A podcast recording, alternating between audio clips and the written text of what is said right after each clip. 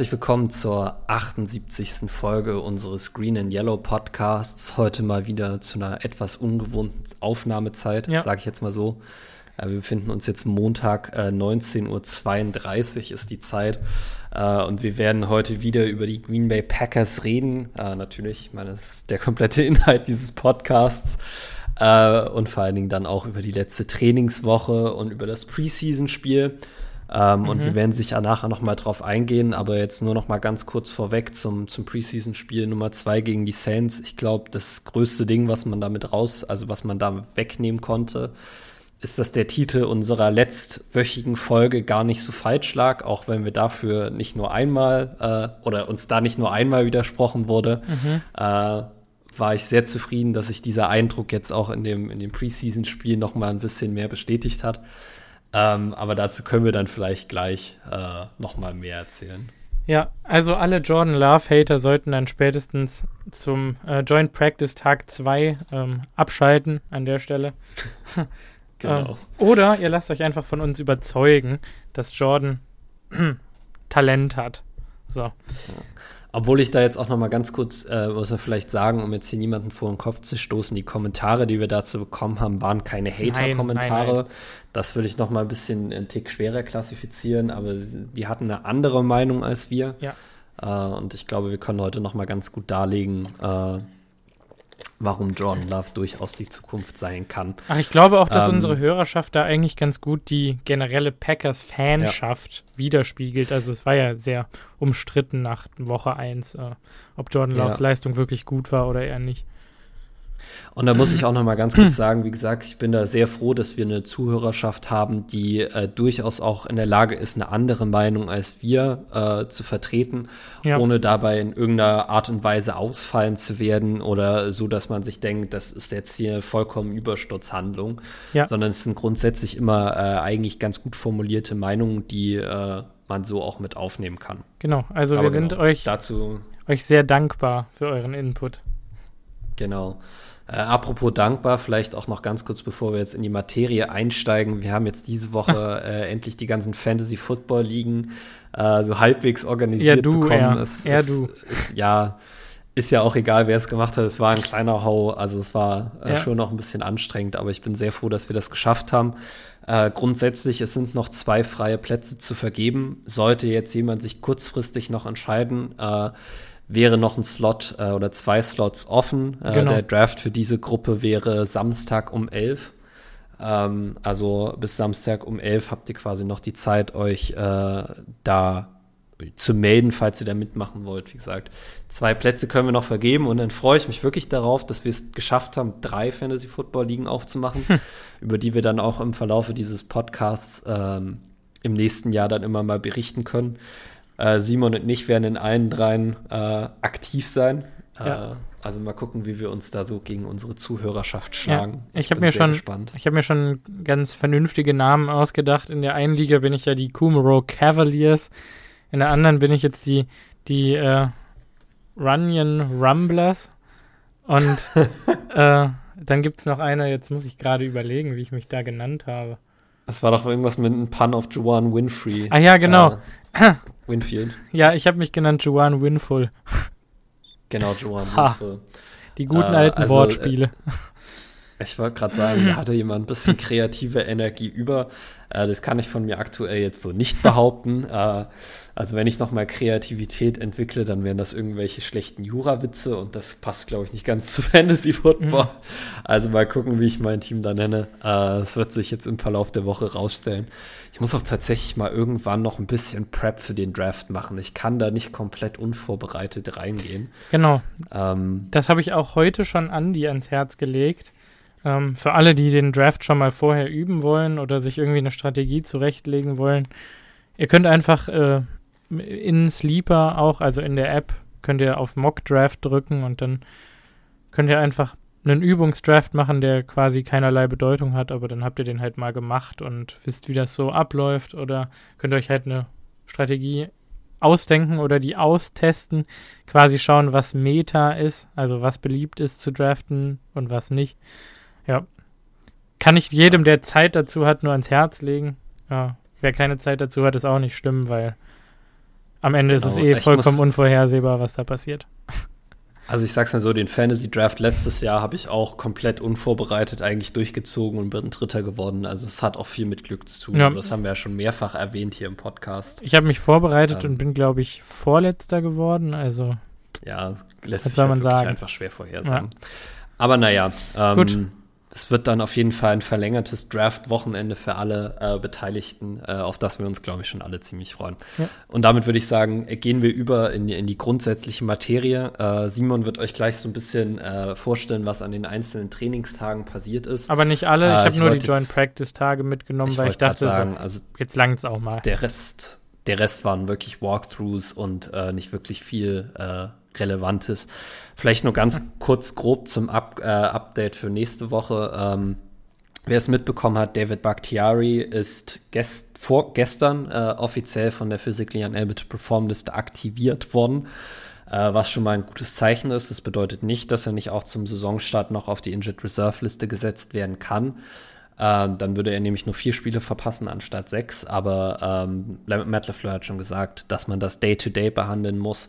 Äh, es ist aber ein positives Zeichen, dass er jetzt heute den zweiten Tag hintereinander trainieren kann. Wir hoffen, dass er dann auch den dritten und den vierten Tag hintereinander dran setzen kann. Und dann der nächste wirklich große Gradmesser ist, wann er wieder ins volle Teamtraining einsteigt. Weil aktuell macht er nur die Individual Drills mit. Äh, und die sind natürlich noch nicht so belastend für das Knie, wie es jetzt ein, ein volles Teamtraining wäre. Deshalb ähm, würde ich mich mit dem Optimismus noch zurückhalten, bis wir das nicht gesehen haben. Und er spielt ähm, natürlich auch ähm, Snaps als Quarterback hinter der anderen Starting Offensive Line mit Elton Jenkins als Running Back. Das ist absolut richtig. Und um äh, David Bakhtiari selber in seiner Story zu zitieren, that footwork though. Ja. Äh, also ganz ehrlich, David Bakhtiari einer der sympathischsten Packers-Spieler, die es jemals gegeben hat. Und ich glaube nicht, dass es jemanden gibt, der es mehr verdient hat, sich nach dieser Knieverletzung nochmal zurückzukämpfen ja. als er. Ähm, und ich freue mich wirklich, dass wir ihn jetzt wieder auch auf dem, auf dem Practice Field sehen können. Ja, er meinte ja auch, man müsste ihn, man müsste ihn an den Knöcheln vom Footballplatz zerren und er würde sich mit seinen Fingernägeln festkrallen. Also ja. Er hat den Kampf also, durchlitten und er hat das Gefühl, dass er jetzt eine Stage weiter ist, sozusagen. Also einen Schritt vorangekommen ist endlich. Absolut richtig, ja. absolut richtig. Und ich glaube, dieser unbedingte Wille, Football zu spielen und dieser unbedingt, also dieser Work Ethic, sich auch so reinzuhängen, dass er nochmal Football spielen kann, ist einer der Gründe, warum die Packers ihm damals auch nochmal so ein hochdotierten Vertrag gegeben hat. Natürlich zusätzlich zu seinen Leistungen auf dem Feld, das war ja noch vor seiner Verletzung, aber ähm, man konnte eigentlich immer sagen, selbst wenn er verletzt, sich verletzt, wird er alles tun, um zurückzukommen. Und ich glaube, nach den widrigen Umständen, die er jetzt in den letzten anderthalb Jahren erlebt hat, jetzt trotzdem noch so positiv zu sein, das ist wirklich eine, eine große Leistung. Und ähm, wir hoffen, dass das auch weiterhin Gut, so positiv mein, läuft. In der Zwischenzeit habe ich dann eben gesehen, hat er auch geheiratet und äh, erwartet sein erstes Kind. Ja. Also es ja. hat ja auch so viel getan. Äh, wir freuen uns sehr für ihn. Äh, er hat uns auch jetzt Fall. heute persönlich weitergebracht, muss ich sagen. Wir haben sehr viele Abonnenten dank ihm bekommen. Also großes Dankeschön an David Bakhtiari. Ähm, großes, ja. großes Dankeschön. Ähm, genau. Mhm. Ansonsten, äh, Elton Jenkins und Robert Tonyan sind ja beide letzte Woche schon von der Physically Unable to Perform Liste aktiviert worden. Äh, die beiden machen aktuell weiterhin äh, nur individuelle Drills und noch keine Team-Drills. Die sind quasi alles noch in, in dieser Zwischenphase. Ähm, ich schätze jetzt mal auch, dass wir diese Woche keine Team-Drills von denen sehen. Die werden auch auf keinen Fall am Wochenende im Preseason-Spiel äh, auflaufen. Mhm. Ähm, und dass wir dann vielleicht die ersten äh, Team-Drills von den beiden äh, nach dem dritten Preseason-Spiel vor dem, vor dem ersten Regular-Season-Spiel sehen. Äh, obwohl ich auch immer noch eine, eine, realistische Chance sehe, dass beide Week One äh, inaktiv sind. Ähm, das wird man dann einfach schauen müssen. Wie gesagt, das lässt sich sagen. dann erst wirklich abschätzen äh, wenn man die Belastung von den Team Drills hat. Irgendwie glaube ich, die beiden werden Woche 1 aktiv sein. Und ich glaube auch ziemlich sicher, dass Christian Watson in Woche 1 aktiv sein wird. Das wäre jetzt mein nächstes Update gewesen. Christian Watson hat gestern wieder angefangen, äh, die Team Drills mitzumachen, äh, hat auch direkt mit den äh, Ones spielen dürfen, ähm, um sich mit Aaron Rodgers den Groove zu erarbeiten. Und das sah wohl auch schon ziemlich gut aus. Also Matt LeFleur meinte auch, dass man bereits den Speed sehen kann äh, von Christian Watson. Ähm, und er hat auch tatsächlich nicht ausgeschlossen, dass Watson nicht im äh, Preseason-Spiel gegen die Chiefs äh, spielen könnte. Ähm, allgemein ist auch noch nicht sicher, ob wir in dem Preseason-Spiel gegen die Chiefs nicht doch ein paar Starter sehen. Äh, Matt LeFleur hat heute gesagt, dass er schon eine ganz klare Tendenz hat, dass er aber abwarten möchte, wie das Training aussieht. Hat allerdings keine, also hat nicht verraten, in welche, in welche Richtung er tendiert. Äh, grundsätzlich würde ich immer sagen, würde er wahrscheinlich dazu tendieren, sie nicht spielen zu lassen. Äh, dafür ja. müssten die Trainings jetzt aber besser laufen als am Sonntag. Das sah aber nicht so gut aus. Ähm, aber ich glaube, ein Großteil der Spieler äh, sollte auch das Spiel gegen die Kansas City Chiefs dann wieder äh, inaktiv sein. Aber mich würde wirklich interessieren, ob Christian Watson ein paar Snaps bekommt. Also ja. das würde ich tatsächlich gerne sehen und ich glaube, das wäre auch gut für ihn. Hätte ich auch ziemlich Bock drauf, den endlich mal in Action zu sehen. Und ich glaube, wir haben gut daran getan, dass er sich vorm Camp hat operieren lassen und jetzt äh, ja. nicht verletzt Auf durch dieses Fall. Camp durchgegangen ist. Also da bin ich eigentlich ganz froh drüber. Auch wenn Auf wir ihn bis Fall. jetzt halt nicht gesehen haben und er vielleicht nicht sofort top in die Saison ja, starten wird lieber das Problem beheben und dann zur alter Stärke zurückfinden und die Saison bei alter Stärke spielen, als die komplette Vorbereitung mitmachen, aber die ganze Zeit nur 50 Prozent geben zu können. Frag das also, mal das Amari Rogers. Ja. Ne? Ähm, absolut. Nee, ja. und deshalb ähm, bin ich mal gespannt, ob wir Christian Watson im Preseason-Spiel sehen werden. Äh, das heißt aber auch, auf der Physically Unable to Perform-Liste sind äh, mittlerweile dann nur noch Kylan Hill und Mason Crosby. Mason Crosby wird da auch nicht vor Week One runterkommen. Es kann auch sein, dass er Week One äh, nicht mitspielen kann. Ähm, sollte das nicht der Fall sein, also sollte er Woche 1 nicht spielen können, gehe ich davon aus, dass äh, Ramiz Ahmed äh, unser Kicker sein wird, ja. nachdem die Packers Gabe Burkich äh, entlassen haben unter der Woche und äh, tatsächlich Romeo Dobbs ähm, alten College-Teammate Ramiz Ahmed äh, gesigned haben, der in äh, seinem Preseason-Debut auch alle Kicks versenkt hat. Ich wollte gerade sagen, der sah gut aus, oder? Field Goal Long, ja, sah sehr gut aus. Ein Field Goal Long von 45, äh, von 45 Yards.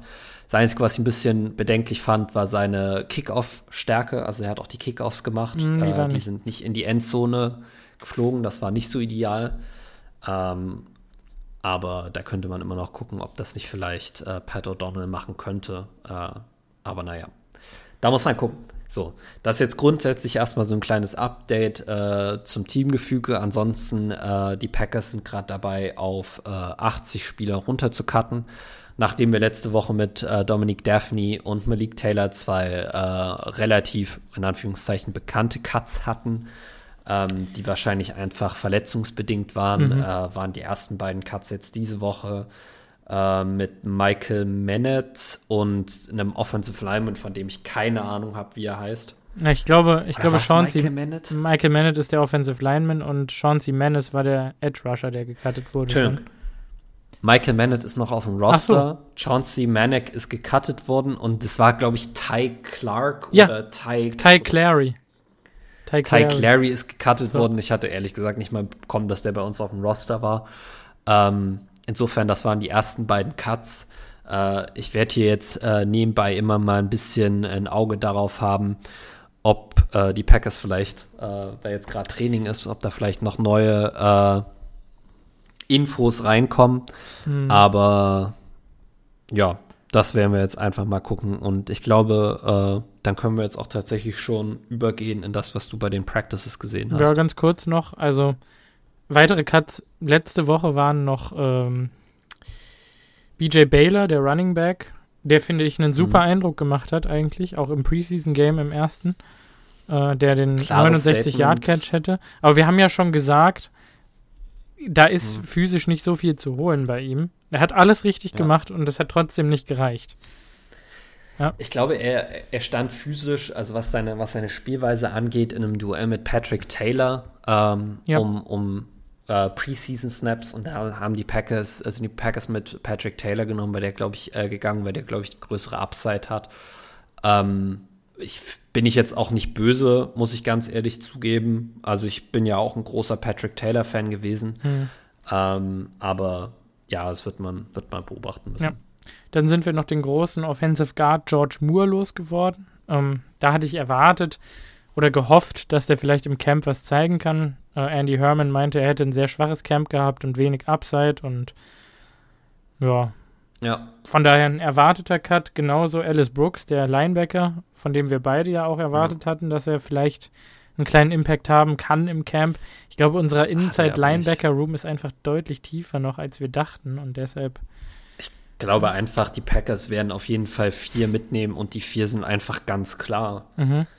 Da hatten Alice Brooks keine Chance. Also ich bin auch überrascht, dass es Ty Summers noch nicht erwischt hat. Ja, ich dachte auch, dass er Summers zuerst dran glauben muss, aber ich denke mal, der wird dann Core Special Teams noch im dritten äh, Preseason Game sein und sich dann ein neues Team ja. suchen dürfen.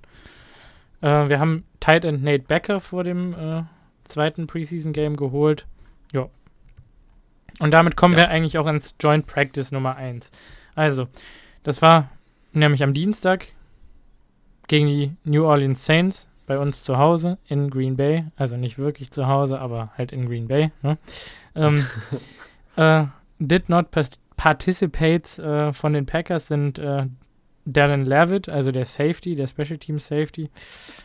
Der da hat äh, Mike äh, Matt LeFleur auch gesagt, dass der länger ausfallen wird. Also der hat wahrscheinlich eine schwerere Schulterverletzung. Mhm. Ja, sah beschissen aus, war wohl auch beschissen. Ähm, ärgerlich. Also, ja, wenn ich jetzt eine Prognose abgeben müsste, dann wäre es wahrscheinlich ein, ein, Schlüsselbeinbruch oder ein Rotator Cuff, also das Schultergelenk, ein gerissenes Schultergelenk. Ähm, beide Verletzungen werden ihn gut raushalten erstmal. Ja, sehr bitter für ihn. Dann äh, hat Nate Becker direkt nicht participated. Ich glaube, er war einfach noch nicht in der Stadt. Äh, ich wollte gerade sagen, er ist, ja. glaube ich, am Tag davor gesigned worden. Er war einfach, glaube ich, noch nicht da. Ja, äh, Terry Carpenter hat nicht trainiert. Äh, keine Ahnung, was da los ist. Das ist auch nicht gut. Der hat eine, warte, das kann ich dir sagen, das habe ich gerade gelesen. Äh, Terry Carpenter hat eine Knieverletzung gehabt und ist ab heute wieder im Training. Der hat die ah. komplette ah. letzte Woche verpasst. Wichtig. Und ist heute wieder ins Training eingestiegen. Wichtig für ihn, wichtig für uns, dass wir wieder, wieder viele Safeties dabei haben. So. Ines Gaines hat nämlich auch nicht mitgemacht. Der ist, glaube ich, heute auch wieder dabei. Ähm, mm, ja, habe ich noch nicht gesehen. Ich meine, ich hätte es heute gelesen. Nicht. Ähm, Akil Byers war nicht dabei, Mason Crosby nicht, David Bakhtiari und Kylan Hill nicht. So.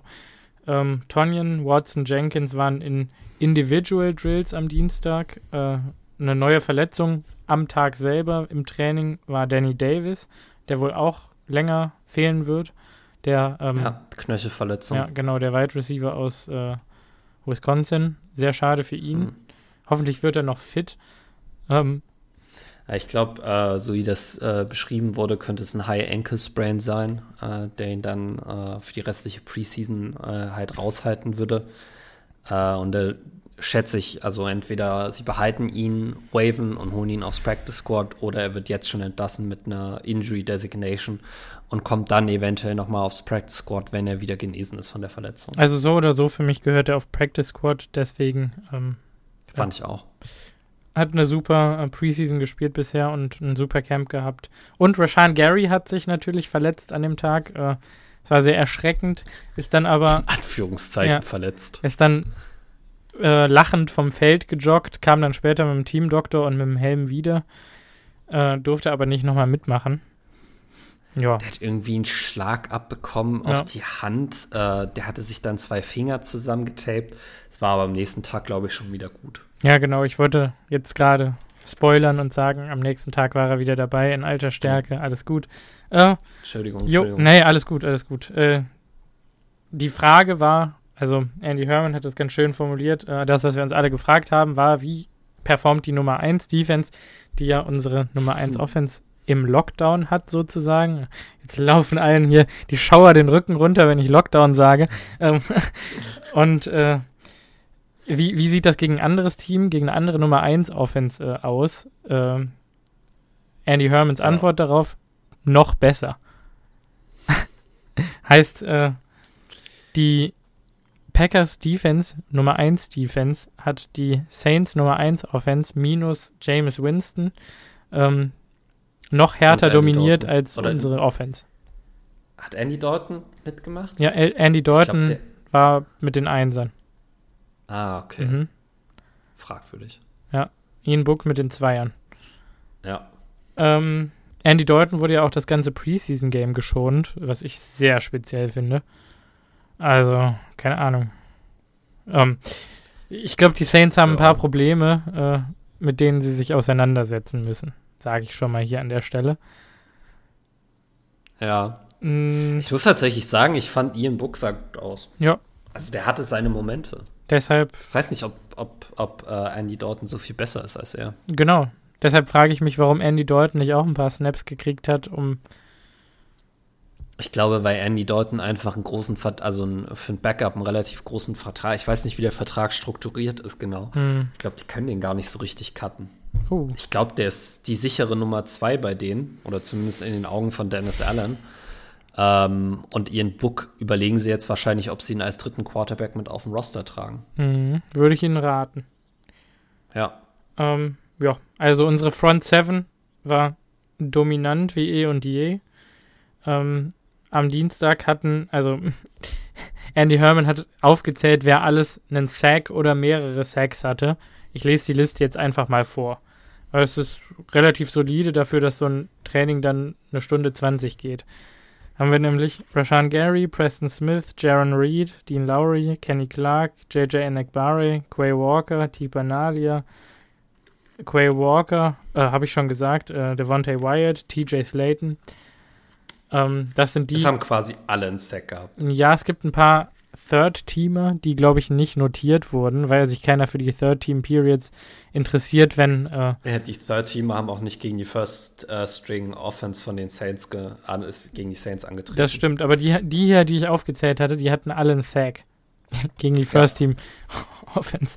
Ähm, und was, wir reden hier von der Saints Offensive Line, die zwar mit Trevor Penning einen Left Tackle im Entwicklungsmodus hat, aber ansonsten nicht schlecht ist eigentlich. Ja, also da stecken Namen wie Ryan Ramcheck drin. Ja, also auch äh, Cesar Ruiz. Ähm, oh, es gibt noch einen, den ich jetzt vergesse. Ich weiß gar nicht mehr.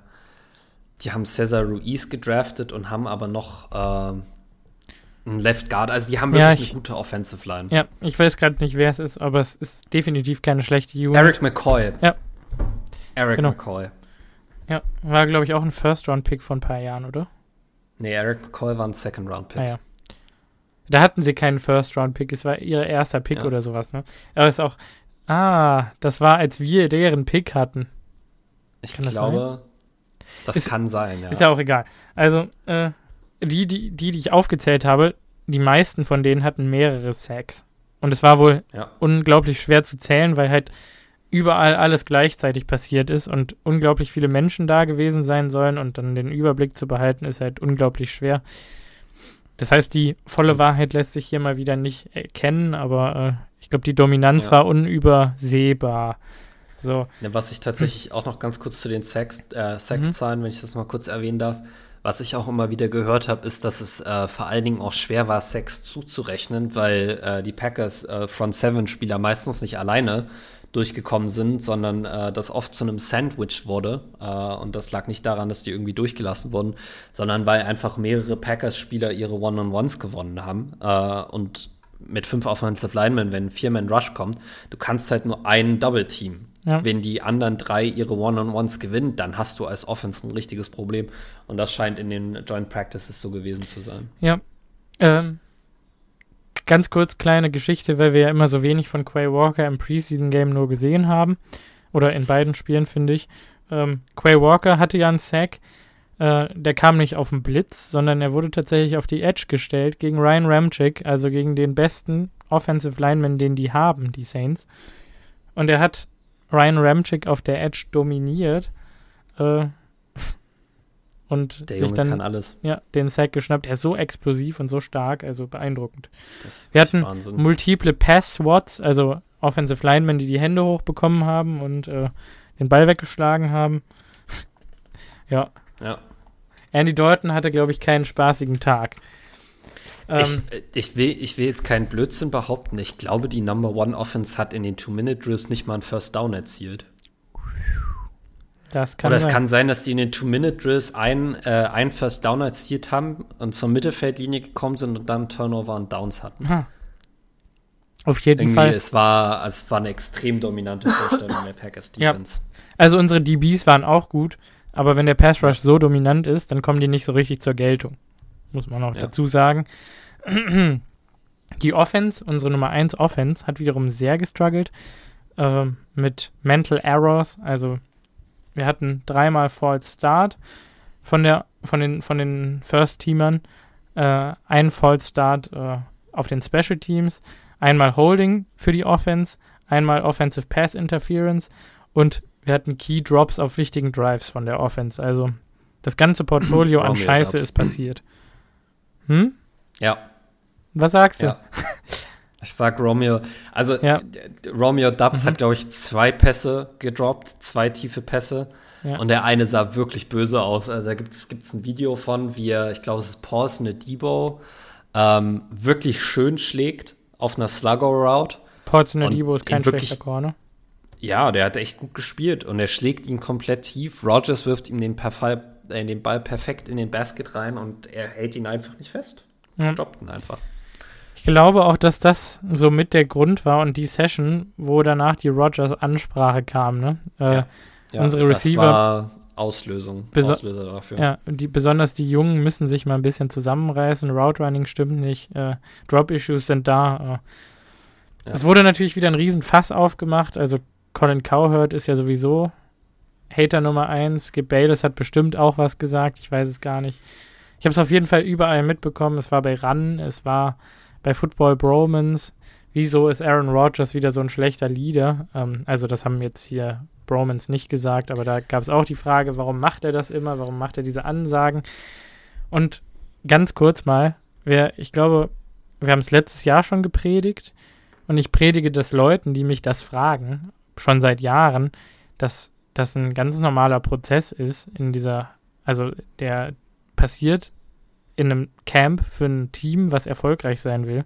Ich kann mir vorstellen, dass das nicht in jedem Team passiert, dass der Quarterback äh, die Muße hat und die Leadership, um zu sagen, äh, Moment mal, wir müssen hier was ändern mit den, mit den Rookie-Wide Receivern und mit den jungen Wide Receivern und sich dann fünf Stunden hinsetzt am nächsten Tag und mit denen eine Filmsession abreißt bis zum geht nicht mehr und jeden einzelnen Fehler mit denen durchkaut und äh, abklärt, wie können wir es besser machen, wie kommen wir auf die same page in Anführungszeichen, wie, wie connecten wir besser.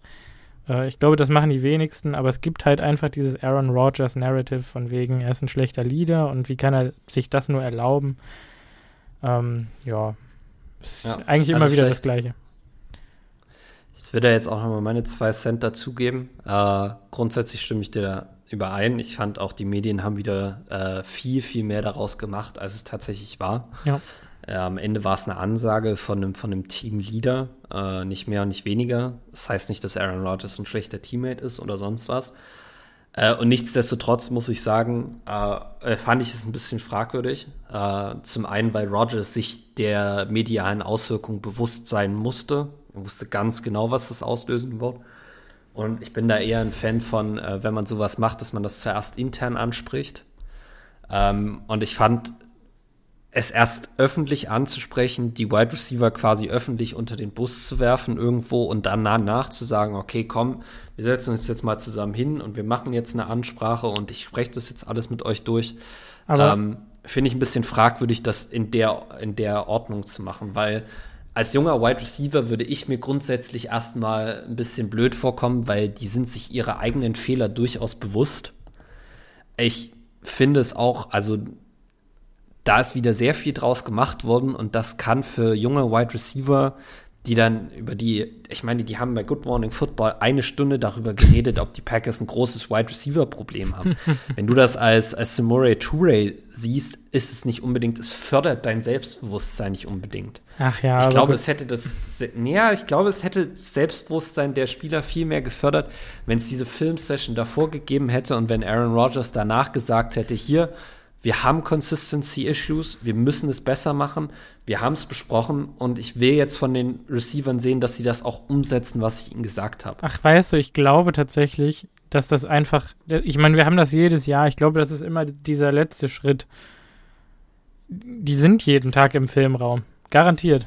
Ja, Aber dieses Krisenmeeting, in Anführungszeichen Krisenmeeting, als Gott, das ist auch wieder so ein Ausdruck, dieses Meeting zwischen Rogers und den Receivern gab es nach der Aussage in den Medien, in diesem Mediengespräch. Am Tag danach hat er sich mit denen mhm. hingesetzt und hat dieses Meeting abgehalten. Genau, das und er sagt aber ja gemacht. auch, es gab keinen Come to Jesus-Moment an dem, in, in diesem Meeting. Das war jetzt kein in Anführungszeichen herausragendes Meeting, sondern einfach eins, wo man nochmal ein bisschen offener miteinander geredet hat, als das vorher der Fall war. Ja, eins, in dem man das, was man am Tag davor öffentlich schon gesagt hat, dann auch nochmal persönlich sagt.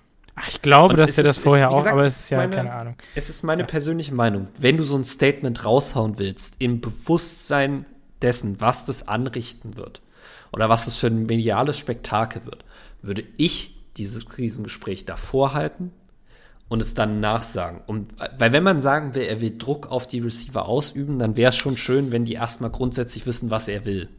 So, das hat er ihnen sicher davor auch schon vermittelt. Das glaube ich auch.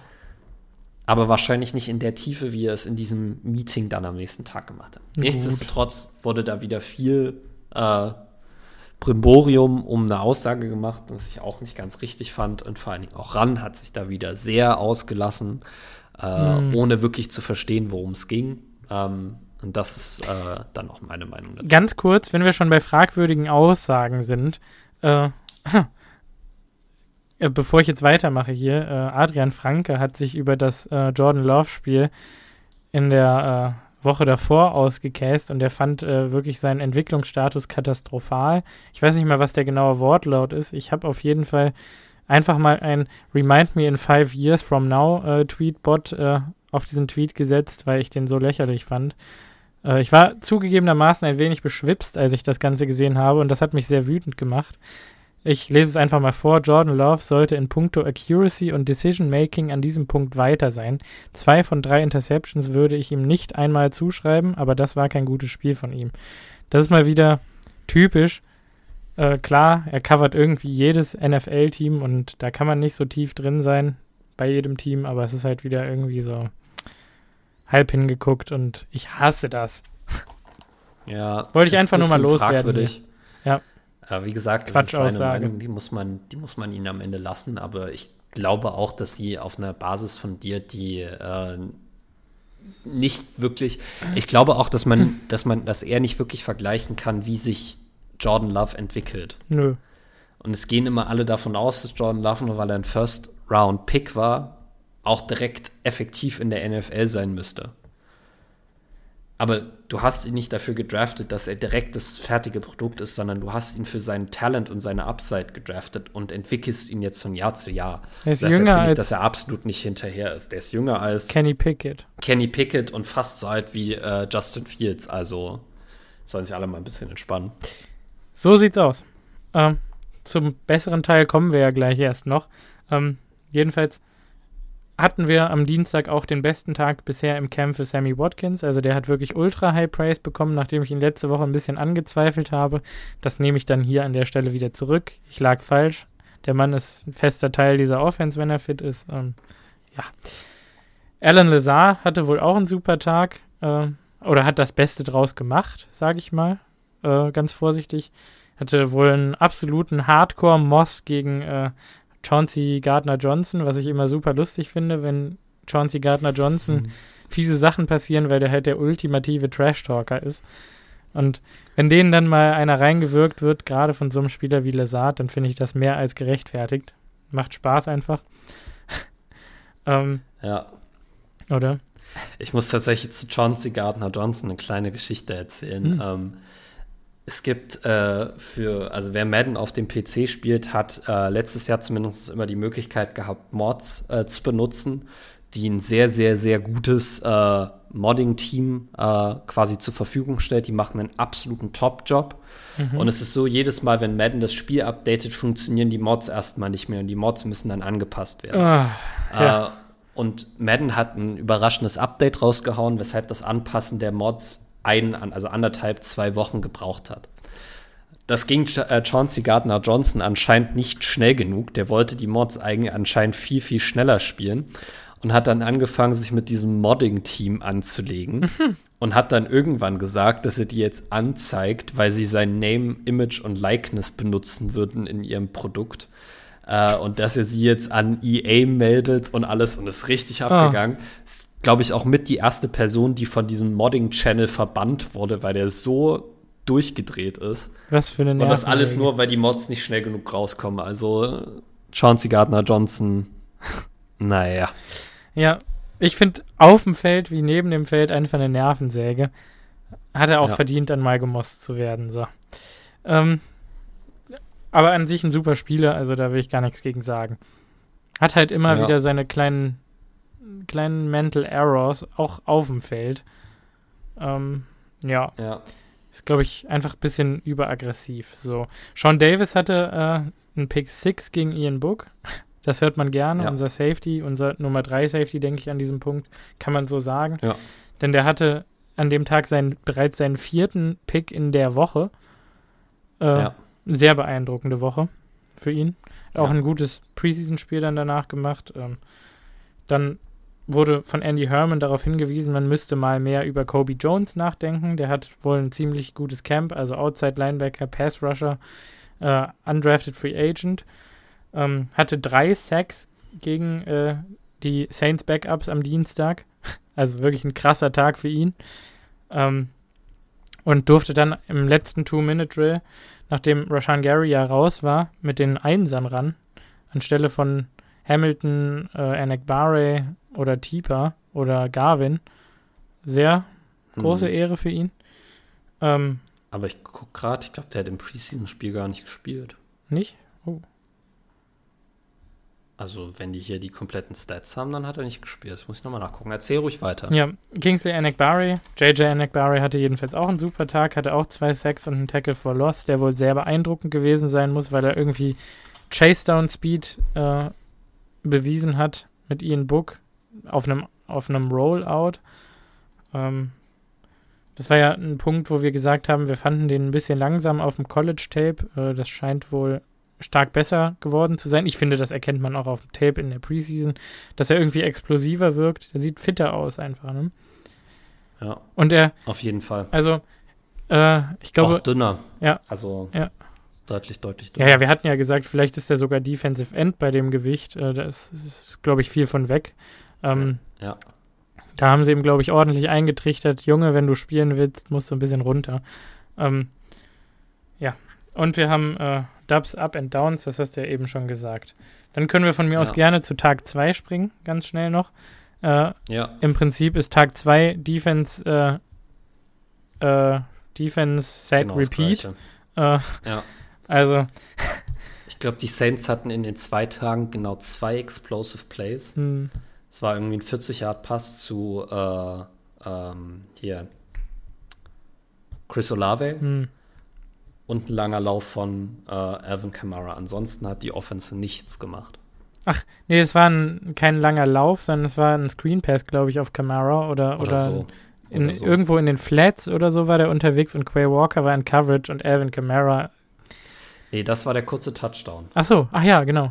Aber ich meine. Das da, war der Zwei-Yard-Passing-Touchdown in dem Two-Minute-Drill. Ja, da will ich ähm, Quay Walker auch verteidigen. Niemand, also kein Linebacker in der NFL covert äh, Alvin Kamara das ist ein Welcome to the NFL-Moment. Genau.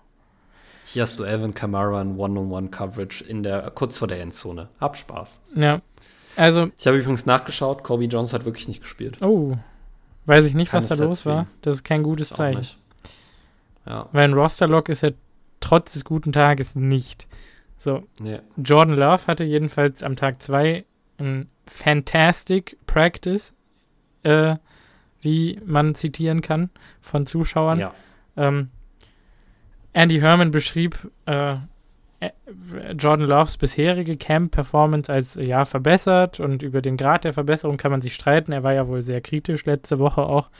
Ähm, und er meinte einfach, dass that moments in Anführungszeichen Jordan Love fehlen würden. Also einfach diese Momente, die besonderen Momente, die, äh, die sagen, ah, wir haben hier den First-Round-Pick, den Successor von Aaron Rodgers und die sind scheinbar in diesem Practice das erste Mal gekommen in der Karriere von Jordan Love, also dass er diese Momente hat.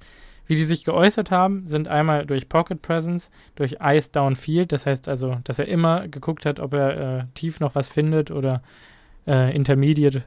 Ähm, und dass er einfach seine Reads gemacht hat. Äh, so Fundamentals äh, stimmen bei Jordan Love dieses Jahr deutlich besser als äh, im Jahr davor und im Jahr davor waren sie ja gar nicht da.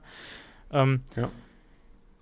Äh, die, die That Moment Moments, äh, in Anführungszeichen, äh, ergeben sich aber daraus, dass Aaron Rodgers äh, mittwochs einen sehr, sehr schwachen Tag hatte, einen sehr schwierigen Tag, kaum Completions ja. gehabt, also die ganze Offense war wohl nicht besonders gut. Rodgers hat auch einen schwachen Tag erwischt, hat auch eine Interception geworfen. Ähm, und dann hat Jordan Love sich dazu entschieden, einfach die Offense auf seinen Rücken zu laden und die Offense durch dieses Training durchzucarryen. Ähm, Rogers hatte in den Red Zone Drills zwei von acht äh, erfolgreiche Red Zone Drills. Das heißt also, in der Red Zone kriegt er den Ball irgendwo und dann sagt man ihm, so und so viele Downs hast du noch, jetzt mach mal einen Touchdown. Ähm, Rogers hat zwei von acht Touchdowns gemacht, Jordan Love hat drei von vier gemacht. Also eine deutlich bessere Erfolgsquote, also ein Viertel zu drei Viertel sozusagen. Klar, Sample Size von Aaron Rodgers größer, aber nominaler Erfolg von Jordan Love größer. Ähm, ja. ja. Dann hatten wir drei Wochen lang jetzt berichtet, dass Jordan Love in den Two-Minute-Drills, das heißt, wenn er zwei Minuten auf die Uhr bekommt und eine, eine Timeout. Da ist genau. Zeitdruck. Genau, dass er, wenn, wenn er unter Druck ist, äh, dass er dann nicht performt. So, man gibt ihm 75 Yards äh, und er ist down 7, das heißt also, er muss einen Touchdown scoren, um das Spiel auszugleichen gegen die Saints Nummer 2 Defense. Nach 56 Sekunden, und ich glaube, einer schönen Completion zu Amari Rogers und einer zu Elise Mack, äh, ist er an ja. der, mit einem Turnover und 56 Sekunden an der Mittellinie. Timeout. Genau, nimmt das Timeout äh, nee, ein Timeout. Du hast einen Turnover gesagt. Ach so. Ein Timeout. Ja, ich habe TO da stehen, Timeout, klar. Ja, ja, alles gut. Nee, nee. Ja. Und dann hatte er wohl ein Rogers-esque Finish für diese Situation, äh, nämlich einen 50 Yard tiefen Pass äh, auf Samari Toure, wo wohl alles schön dran war. Also die Route, der Catch, äh, das Ballplacement, einfach alles war top. Ähm, also der Ball ist auch wirklich 50 Yards durch die Luft gereist. Ähm, und dann hat sich Matt LeFleur nicht lumpen lassen, hat gesagt, es ist hier Training, wir haben eine gute Defense gegen uns. Ähm, und die Saints Defense ist gut. Äh, ja. Gehen wir einfach mal für zwei, gehen wir für einen Sieg, gucken wir, was passiert. Wird ja nicht gewertet. Was passiert? Samari Toure, wide open, äh, Touchdown. Das heißt, Jordan Love hat den Two-Minute-Drill gewonnen. Ähm, und das war. Es war nicht nur gewonnen, sondern gewonnen, gewonnen. Genau gewonnen, gewonnen. Also besser als gewonnen im Prinzip. Nämlich richtig gewonnen. Und das war das letzte öffentliche Play des äh, Packers Training Camp. Also ja, äh, da sind wir am Ende. Äh, kleiner Gänsehaut-Moment für Jordan Love. Äh, also ich habe jetzt mehrfach gelesen, dass das das Play des Camps gewesen sein soll für viele Leute. Ich hätte es gern gesehen, habe es nicht gesehen. Aber vielleicht, falls irgendwer die Footage aufweisen kann, gerne her damit. Wir werden es dann reposten. Ähm. Aber äh, ich würde einfach mal sagen, und ich würde jetzt einfach mal die steile These in den Raum werfen, dass äh, das Play der Vorbereitung von Jordan Love dann im Saints-Spiel kam. Wir werden gleich mal über das exakte Play reden. Ich weiß ja. nicht, ob du das auch vor Augen hast, aber können wir gleich machen. Ich glaube, ich habe einige Plays vor Augen von Jordan Love. Es gibt eins, was ich, wo, als ich das gesehen habe, habe ich gesagt, das ja, ja, ja, ich glaube, ich weiß welches. der Green Bay Packers. Ja, ich habe sogar die Zeit gestoppt. ja. Ähm, gut. Wir haben auf jeden Fall am Tag noch äh, Davante Cross, also ein Safety gesigned. Ähm, ja. Malik Taylor, wie gesagt, gewaved, hast du ja schon gesagt. Und wir haben Travis Fulcam bekommen. Der war schon mal bei uns, ein Wide Receiver. Äh, hat eine gute Preseason vor zwei Jahren gespielt. Dann haben wir ihn gecuttet. Dann hat er einen unglaublichen Drei-Game-Stretch mit den Eagles gemacht, wo er irgendwie 450 Yards und drei Touchdowns hatte oder irgendwas in die Richtung. Es war unnormal. Genau, also der hat alles wegdominiert und hat danach nie wieder irgendwas gemacht. Das war 2020, war diese Periode. War jetzt zuletzt bei den Broncos, wurde dann da gecuttet und wir haben ihn halt wieder reingebracht. Ist eine Wildcard, kann funktionieren, wird wahrscheinlich nicht funktionieren. Muss man abwarten. Der wird gecuttet. Ja, äh, Rico Gafford hat sich eine Knöchelverletzung zugezogen, war aber äh, im Spiel dann schon wieder aktiv. Ähm, Tyler Davis hatte an dem Tag wieder zwei Forward Starts, also der Tight End und einen Drop. Äh, die Story des Camps ist ja, dass er irgendwie ein Scheißcamp hat. Äh, das erste Preseason-Game war schlecht, das zweite sagen wir dann gleich. Aber ich glaube, ihr wisst es schon, war auch schlecht.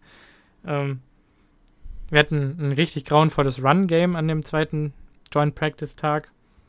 Ja. Ganze Starting Offense war eigentlich schlecht. Also äh, Stokes hatte einen, Das sah nicht gut aus. Ja, Stokes hatte einen Kampf äh, mit Jarvis Landry, weil Jarvis Landry ihm zeigen wollte, wer der Herr im Haus ist und dass er ja schon ein erwachsener Mann ist, während Stokes noch ein Kind ist.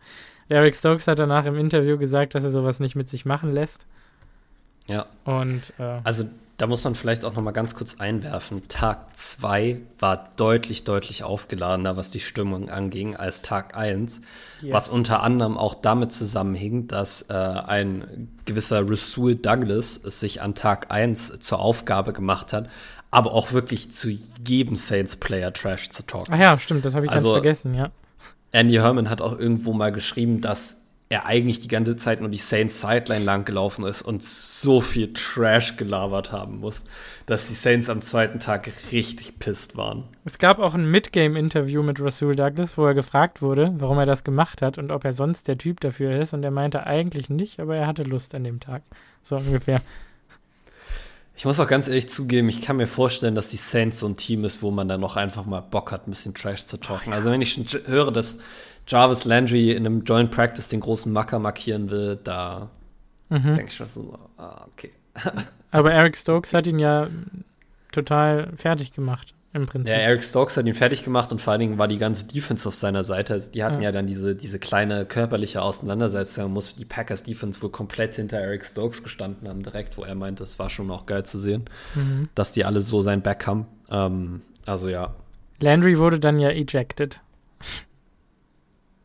Vom Training ausgeschlossen für den Tag. Genau. So, kommen wir zum, zum Spiel. Saints gegen Packers im Lambeau Field. Also wir haben ein paar genau. Painful Inactives. Äh, wir hatten natürlich viele Inactives. Ich glaube, 30 Spieler waren insgesamt inaktiv. Äh, 22 davon sind die Starter gewesen und dann haben wir hier noch ein paar Spieler, für die es ein bisschen blöd war. Nämlich das sind Dallin Levitt, haben wir ja schon gesagt. Ist länger raus der mit der Schulterverletzung. ja. Danny Davis, sehr bitter, hat auch gefehlt. Terry Carpenter ist auch, ehrlich gesagt, auf der Roster-Bubble. Hat nichts gezeigt bisher. Ähm, mhm. ja. Hat, war, sah sehr schlecht in Coverage aus, wohl auch durchs Camp hindurch. Wir haben ja gesagt. Also, wenn er es schafft, dann nur über Special Teams. Ja, wir haben ja gesagt, er sieht für uns eher aus wie ein Linebacker. Ja. Die Position ist leider voll. Ähm, ja. Dann. Wie gesagt, einzig und allein über Special Teams. Ja. Enos Gaines hat gefehlt, Rashid Walker hat gefehlt. Keine Ahnung, warum Rashid Walker gefehlt hat, aber für den sieht es auch sehr schlecht aus. Ich schätze immer noch verletzt. Ja. Der kommt wahrscheinlich ja. auf die IR und dann gucken wir nächsten Sommer nochmal, denke ich. Ja. Ähm, Könnte ich mir auch vorstellen. Mh. Weil von dem kannst du in der Saison nichts erwarten, ehrlich gesagt. Ja. Und dann Akil Byers, der hat leider auch gefehlt, der Defensive Tackle. Keine Ahnung, was da los war. Auch verletzt, auch ein, ein Roster-Cut eigentlich ja. fast sicher. Also, unsere Starting Offensive Line in diesem Spiel war die übliche, wie auch in den beiden Joint Practices. Josh Nyman, John Runyon Jr., Josh Myers, Jake Hansen und Royce Newman. Und du legst die Hand auf die Stirn. Ich hoffe einfach, dass das nicht Woche 1 die Offensive Line ist. Mm, ich glaube nicht. Die sind nicht schlecht, aber ey, Zach Tom gehört da rein. Ich will es nur mal ganz kurz vorlesen. Äh, 18 Pass-Blocking-Snaps hatte der in dem Spiel gegen die Saints. Ähm, Nee, genau, er hatte 18 Pass-Blocking-Snaps in Woche 1 der Preseason und 19 Pass-Blocking-Snaps in Woche 2. Der hätte ich mal eine Pressure zugelassen mhm. auf Right Tackle. Nicht meine Pressure. Läuft. Der Junge gehört in die Starting Five. Ja, ja. Letzte Woche habe ich ja sein, äh, sein, sein Run-Blocking so ein bisschen und, und seine, seine Zone-Awareness in Frage gestellt, gerade beim Run-Blocking und mich darüber beschwert. Das hat er natürlich auch äh, stark verbessert diese Woche direkt. Ne? Ja. Also da waren einige Zone-Blocks dabei, wo besser. der riesen Löcher aufgerissen hat. Äh, ja. Besonders Misdirections für Tyler Goodson, die sahen super aus. Ja. Oh, die waren sehr schön. Ja. Das ist richtig. Ähm, ja, also Drive 1, ich habe hier so eine Zusammenfassung, ich gehe einfach mal drüber. Es ist wieder wie letzte Woche am Anfang, wenn die wichtigen Spiele drin sind, habe ich viel notiert, was interessant war, und dann wird es halt weniger gegen Ende. Ich denke mal, ja. wir haben die Zeit, wir gehen da jetzt einfach drüber, oder? Kann ich ja jetzt schlecht davon abhalten. Ja. Lass uns anfangen, na klar. Okay, also äh, Jordan Love hat direkt mit einem schönen Tuck and Run angefangen. Also ich finde, da ist das Decision Making auch deutlich besser geworden. Du hast letzte Woche schon gesagt, äh, Happy Feet sind deutlich weniger geworden. Ähm, ja. Und da muss ich auch sagen. Schön die Lane erkannt. Ich ja. glaube, es war ein Slant. Er hatte eine Slant-Route zu seiner rechten Seite, ja. die instantly gecovert wurde von dem Linebacker, der rausdroppt. Und sobald der Linebacker äh, rausdroppt und die, die Slant wegnimmt, weiß er eigentlich schon, dass wenn auf der anderen Seite keiner frei ist, hat er die Mitte vollkommen für sich alleine. Ja. Auch schön, dass er äh, früh slidet.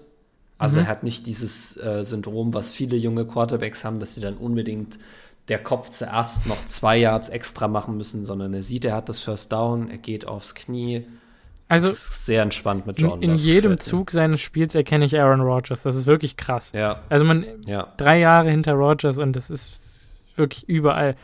Ähm, ich meine, das Syndrom würde ich jetzt mal das Josh Allen-Syndrom nennen.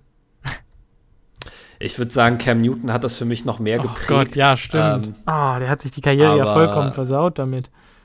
Ja, oh. Es ist, also auch Lamar Jackson hat das meiner Ansicht nach immer mhm. mal.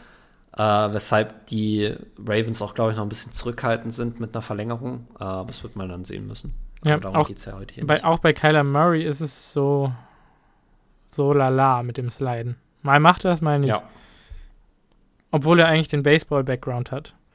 Ähm, ja, da haben wir hier direkt mal äh, schlechte Run-Blocks von Hansen und Royce Newman, die sich auch im Run-Blocking das ganze Spiel über nicht weiter empfohlen haben.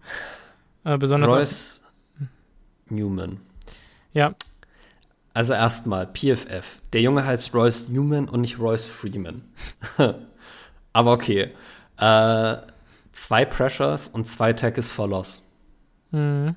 zugelassen. Das ist nicht gut. Das ist nicht gut. War, nicht war kein schönes Spiel von Royce.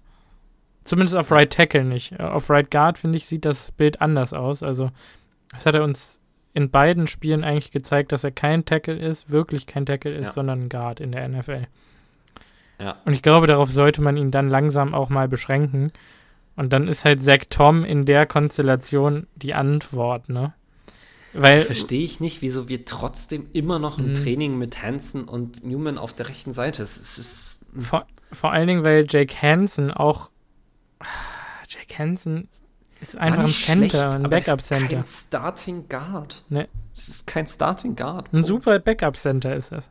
Ja. Nicht der beste, den wir je hatten. Ich fand JC Tretter war der beste Backup-Center, den wir je Absolut, hatten. Absolut, aber ja. ähm, ja, also Josh Myers dann hat mich direkt äh, auf dem zweiten Level äh, beeindruckt. Ich glaube, äh, die ersten Carries hatte ähm, Patrick Taylor in dem Spiel.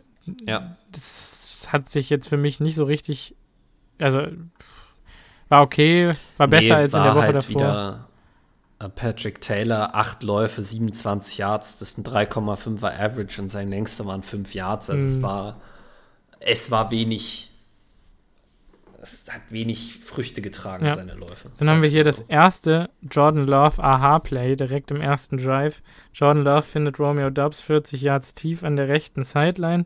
Dubs hat auf äh, einer Feldroute dann einen halben Schritt gegenüber äh, Bradley Roby gewonnen, was also Bradley Roby ist auch ein sehr guter NFL-Corner.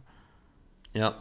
Ähm, hat den im Prinzip komplett geroastet Uh, Jordan Love wirft einen perfekt platzierten Ball und Romeo Dubs dreht irgendwie seinen Kopf erst in die falsche Richtung.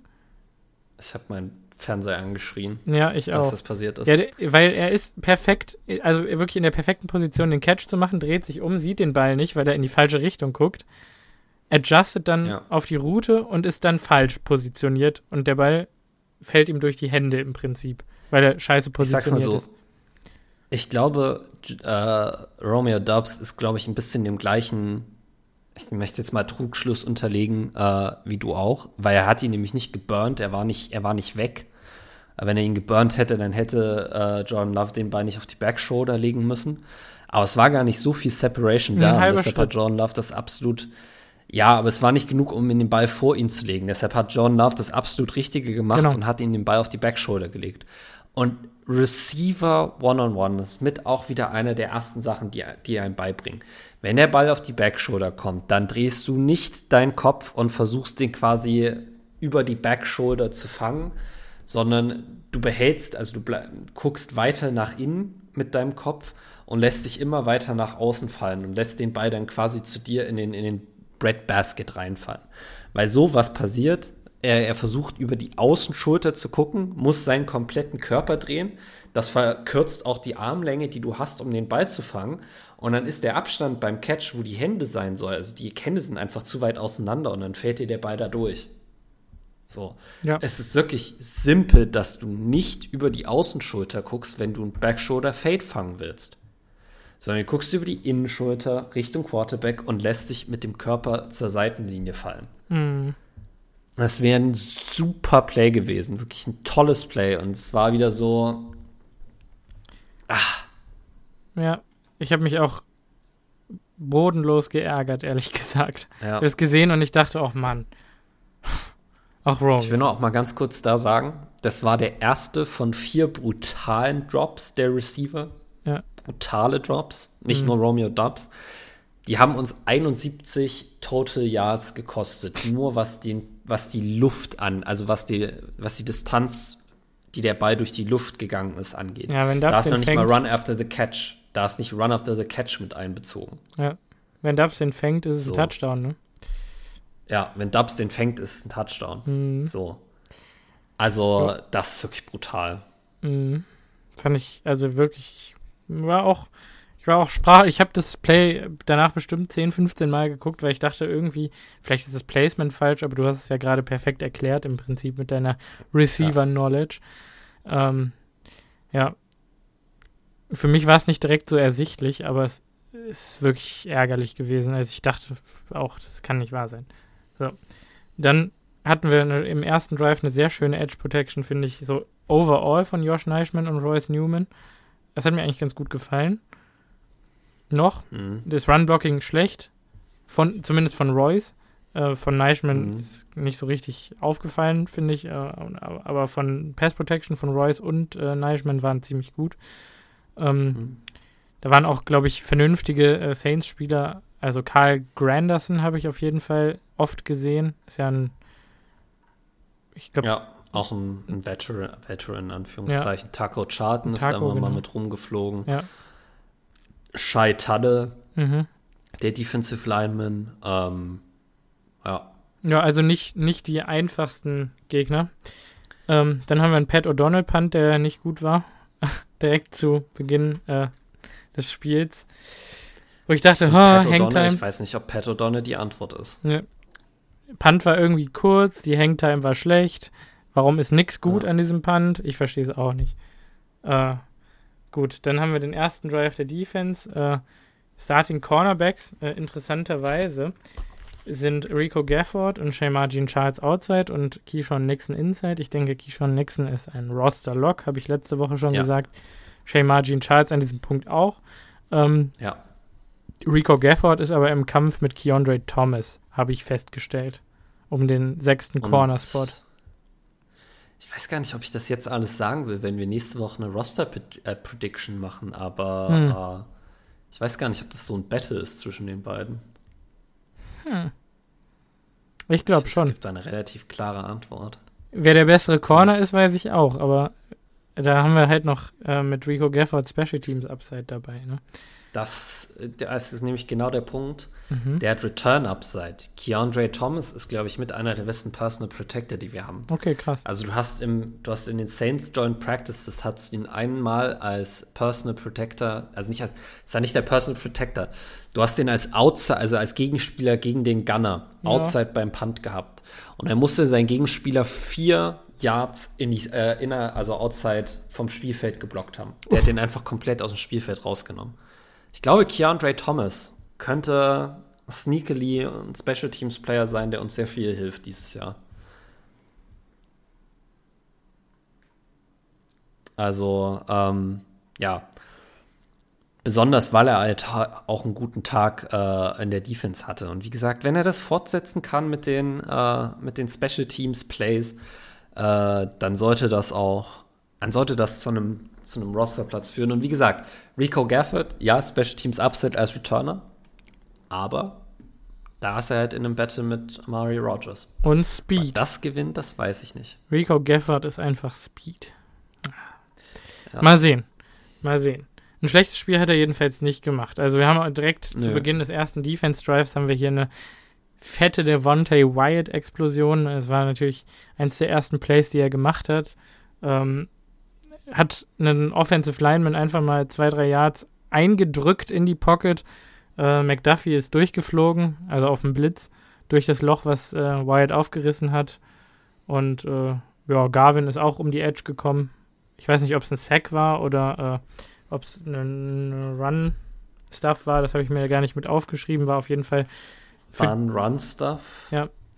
War auf jeden Fall für die drei Spieler ein besonders schöner Snap. Dann habe ich äh, eine, wirklich eine Shadow-Coverage von Shane Margin Charles gegen Chris Olave gesehen.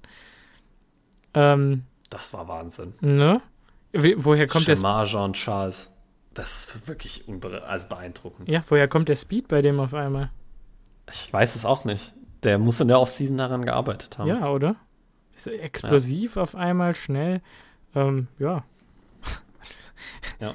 Also, wenn er nicht Cornerback 4 wäre, weil wir drei bessere hätten, würde ich sagen, ein super Starter. Könnte, könnte sich auch in der Zukunft dahin entwickeln. Also, das sehe ich auch. Wie gesagt, ist immer ein bisschen blöd, ist das Preseason. Man müsste ihn jetzt mal in einem richtigen NFL-Spielen sehen, ob er das da auch äh, so umsetzen kann. Aber, aber ich denke, ich, ich denke, ich denke, dass er ein Start, also gegen Olave hat er ja einen Starter gegen sich. Stimmt, da hat er gegen einen Starter gespielt, ja. Übrigens, Olave fand ich gar nicht mal so beeindruckend in dem Spiel. Er hatte halt diesen Touchdown-Catch. Ja, in Coverage von Tipa, ah. also. Ja. Hm. Ach, stimmt, genau, das war das Play, ja, ja, das war, naja.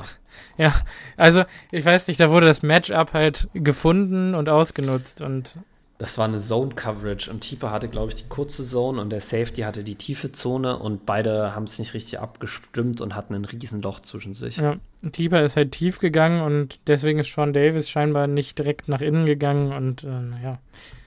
Dann haben wir den schon mal gestrichen, der kommt später, der Touchdown, aber ist ja auch wurscht. Äh, Tipa hatte jedenfalls auch ein positives Play, nämlich in dem Drive eine Pressure. Dann hatte äh, Shane Margin Charles sein nächstes AHA-Play gegen Marcus Callaway, eine absolute äh, Lockdown-Performance. Äh, da wurde dann PI für gecallt. In meinen Augen ist ja einfach die Route von Callaway gelaufen und hat dann zweimal ja, das den Pass war kein, Das war keine PI. Also da, ich glaube, da sind wir uns alle einig, dass das ein lächerlicher Call war. Das war ja. einfach eine perfekte Passabwehr. Ähm, an dem Punkt habe ich hier ein Häkchen hinter Shaymar gemacht und aufgeschrieben, also wenn der das Roster nicht schafft, wer dann? So ungefähr von den Preseason aktiven Spielern, die keine Draftpicks waren dieses Jahr. Ähm, ja. Dann haben wir hier äh, einen Pancake gegen äh, Heflin. Ähm, mhm. Heflin fand ich hatte eine sehr durchwachsene Performance. Da war Gutes dabei und Schlechtes dabei irgendwie. Ja, wie man es halt von einem Spieler wie ihm erwarten würde. Ja, genau. Da bin ich mir, wie gesagt, nicht sicher. Ähm, ja, McDuffie habe ich mir hier aufgeschrieben, ist bereits im ersten Drive überall. Also er ist geflogen, ja. der war unglaublich schnell, immer am Ball, hat einen super Instinkt gezeigt. Äh, dann hatte hier Heflin einen Push, äh, der in einem Holding Call resultiert ist, was ich als dickes Plus aufgeschrieben habe. Äh, McDuffie hat dann einen Screen einfach äh, gerochen und Rico Gafford hat ihn tatsächlich mitverteidigt. Das war auch super. Und dann hat McDuffie noch einen, ich glaube, einen Chase Down an der Seite gehabt. Also der hat sich da im, im Duffy war stark. Ja, im, im ersten Drive direkt als äh, Linebacker 3 empfohlen. Ähm, hier auch Roster Lock dran stehen dann nach dem Drive ja. schon. Dann haben wir den, also es gab dann einen Punt, äh, zweiter Drive für die Offense. Oder was ein Field Goal? Es war, es war das 59-Yard-Field-Goal, was da gefallen ist, ne? Ja, von Will Lutz. Ja, krasses Field-Goal. Ähm, ja. ja, haben wir hier einen, einen Tyler Davis-Block, also war eigentlich ganz gut. Schlechte Vision von Taylor, von Patrick Taylor, hat sich auch durch das ganze äh, Spiel so ein bisschen gezogen, fand ich. Dass er irgendwie ja. Löcher nicht sieht, also dass er die sich nicht entwickeln sieht und zu schnell in, in, in anderen Löchern ist, in zu kleinen Löchern oder in keinen Löchern. Er hat nicht die Vision von einem Tyler Goodson, also er genau. sieht die, die, die Lanes nicht so gut, wie es Tyler Goodson tut. Ja. Dann habe ich hier Winfrey, Royce und äh, Tyler Davis in Space mit einem Block notiert. Ähm, also, um einfach mal zu sagen, Tyler Davis hatte nicht nur schlechte Plays, hat auch gut geblockt, zumindest am Anfang, was ja in der Woche davor nicht der Fall war. Dann habe ich mir aufgeschrieben, dass äh, Kyle Granderson zwei Drives lang gar kein Daylight gegen Josh Neischmann gesehen hat, eigentlich. Ähm, ja. Sehr beruhigend, finde ich das. Ähm, dann hatte äh, Jordan Love schöne Poise gezeigt, äh, hat, äh, war heavy under pressure. Ich glaube, es gab dann auch ein Roughing the Passer gegen ihn oder zumindest wurde er dann weggehauen danach. Ja hätte gecallt das werden war, sollen. wo wir zum dritten und 15 ja. äh, in unserer, also Richtung eigene Endzone waren. Er wirft den Ball einfach tief, äh, tief out of bounds und kriegt aber einen absolut berechtigten Roughing the Passer Call und dann geht der Drive weiter. Achso, das war gar, sogar gar nicht mal, das Play fand ich auch sehr gut, weil er da ruhig geblieben ist, aber hier war, hat er, glaube ich, Winfrey auch äh, bei Third und Kurz oder Third und Mittel gefunden für einen First Down, was auch sehr beeindruckend war, also auch unter Heavy hm. Pressure. Ich glaube, das ja, war okay, eine der Royce, Royce Newman Pressures, die, die da zugelassen wurden. Das ähm, kann sein. Ja, dann haben wir hier Jordan Love antizipiert, äh, Corner-Route von Romeo Dubs, äh, platziert den Ball perfekt äh, unter Druck. Das war ein starkes Play. Ja, eiskalt. Vor allen Dingen, das hat auch das hat auch Vertrauen gezeigt, weil die Route von Romeo Dobbs sollte eigentlich anders aussehen. Ähm, Dan Orlovsky hat das heute auf Twitter ganz gut auseinandergenommen. Also die Corner-Route sollte eigentlich äh, deutlich steiler erfolgen. Also mhm. Dubs ist ja dann quasi so ein 15-Yard-Out gelaufen. Äh, der hat das aber richtig gemacht, weil er ganz oben, als er seinen Drop machen wollte und seinen Cut, äh, hat Romeo Dobbs gesehen, dass der Outside Cornerback ganz schön tief gegangen ist mit unserem äh, Tight End. Und dass, wenn er die Route quasi abflacht und zu einem 15-Yard-Out macht, er da sehr viel Platz hat. Und John Love hat es gesehen, hat es antizipiert und hat halt darauf vertraut, dass Dubs das auch sieht und hat den Ball wirklich perfekt geworfen, dass nur Dubs rankam. Auch schön, äh, dass Dubs äh, den Ball festhält durch, durch Pressure vom Corner. Also da war auch ein bisschen, bisschen Heat da, der war ein kleiner Hit da, mhm. äh, aber hat er gut festgehalten. Ja. Und ich habe hier nochmal ganz dick und fett Josh Neischmann aufgeschrieben, also in Protection. Wirklich. An dem war kein ja. Vorbeikommen. Aber das ganze Spiel eigentlich. Ich glaube, ich erwähne es jetzt einfach nicht mehr, weil der hat wirklich super performt. Ja. Ähm, ja, dann habe ich hier DeGuara Block, DeGuara Block, DeGuara Catch, äh, Jordan Love off Platform findet DeGuara äh, in einer wichtigen Situation. Äh, schön Accuracy gezeigt. Ähm, ja. Amari Rogers war, glaube ich, slippery. Ich weiß nicht mehr, was es war. Ich glaube, in den Flats oder, oder bei einem End-Around. Ja. Nee, der hat einen, ja, ich weiß, was du meinst. So ein 8-Yard-End-Around war das, glaube ich. Ja. Das war, wo der äh, Defensive End äh, ihn fast hatte und äh, der aber ja, das ist eine End-Around nach links gewesen. Ja. Und er hat diesen schönen Cut nach End außen gemacht. Play, Genau, der Defensive End hat das Play eigentlich gelesen, aber hatte halt keine Chance, weil Mari Rogers einfach zu schnell war und äh, den Tackling-Angle, den der Defensive End hatte, einfach ausradiert hat. Ja. Dann hatte Jordan Love später noch ein schönes Ballplacement auf einem Quick-Out, noch mehr DeGuara-Blocks. Äh, Patrick Taylor hat Power bewiesen in dem Drive, also wenn er schon die Löcher nicht findet, nimmt er halt die Schulter runter und ja. bombt sich einfach durch in den wichtigen Situationen. Dann habe ich mir einen Romeo Dubs Block aufgeschrieben. Äh, habe ich auch unterstrichen, weil das natürlich mhm. auch zeigt, äh, in der Woche davor war die Blocking-Performance ja äh, durchwachsen und wurde äh, allgemein angekreidet von ihm und dann antwortet er darauf direkt mal mit ein paar schönen Blocks. Äh, sehr schön, also Run-Blocks. Ja. Ähm, dann hatte Jordan Love ein kleines Accuracy-Hiccup. Ich weiß nicht, was da los war. Ähm, ich mir vielleicht. Meinst war das das Play kurz vor der Endzone zu Josiah DeGuara? Kann sein, ja. Äh, irgendwen ja. massiv überworfen. Ach so, nee, also der hat, äh, nee, dann war es vielleicht ein anderes Play.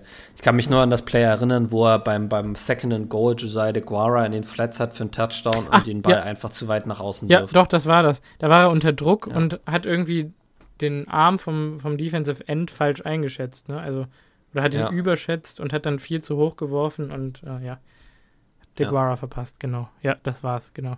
Und dann habe ich aber hier fünfmal Plus stehen und drei Ausrufezeichen. Jordan Love klettert in die Pocket, die bricht zusammen. Er tanzt raus, dreht sich am blockierenden oder am blockenden Josh Neischmann vorbei. Äh, ja, hält den Ball für 8,8 Sekunden in den Händen.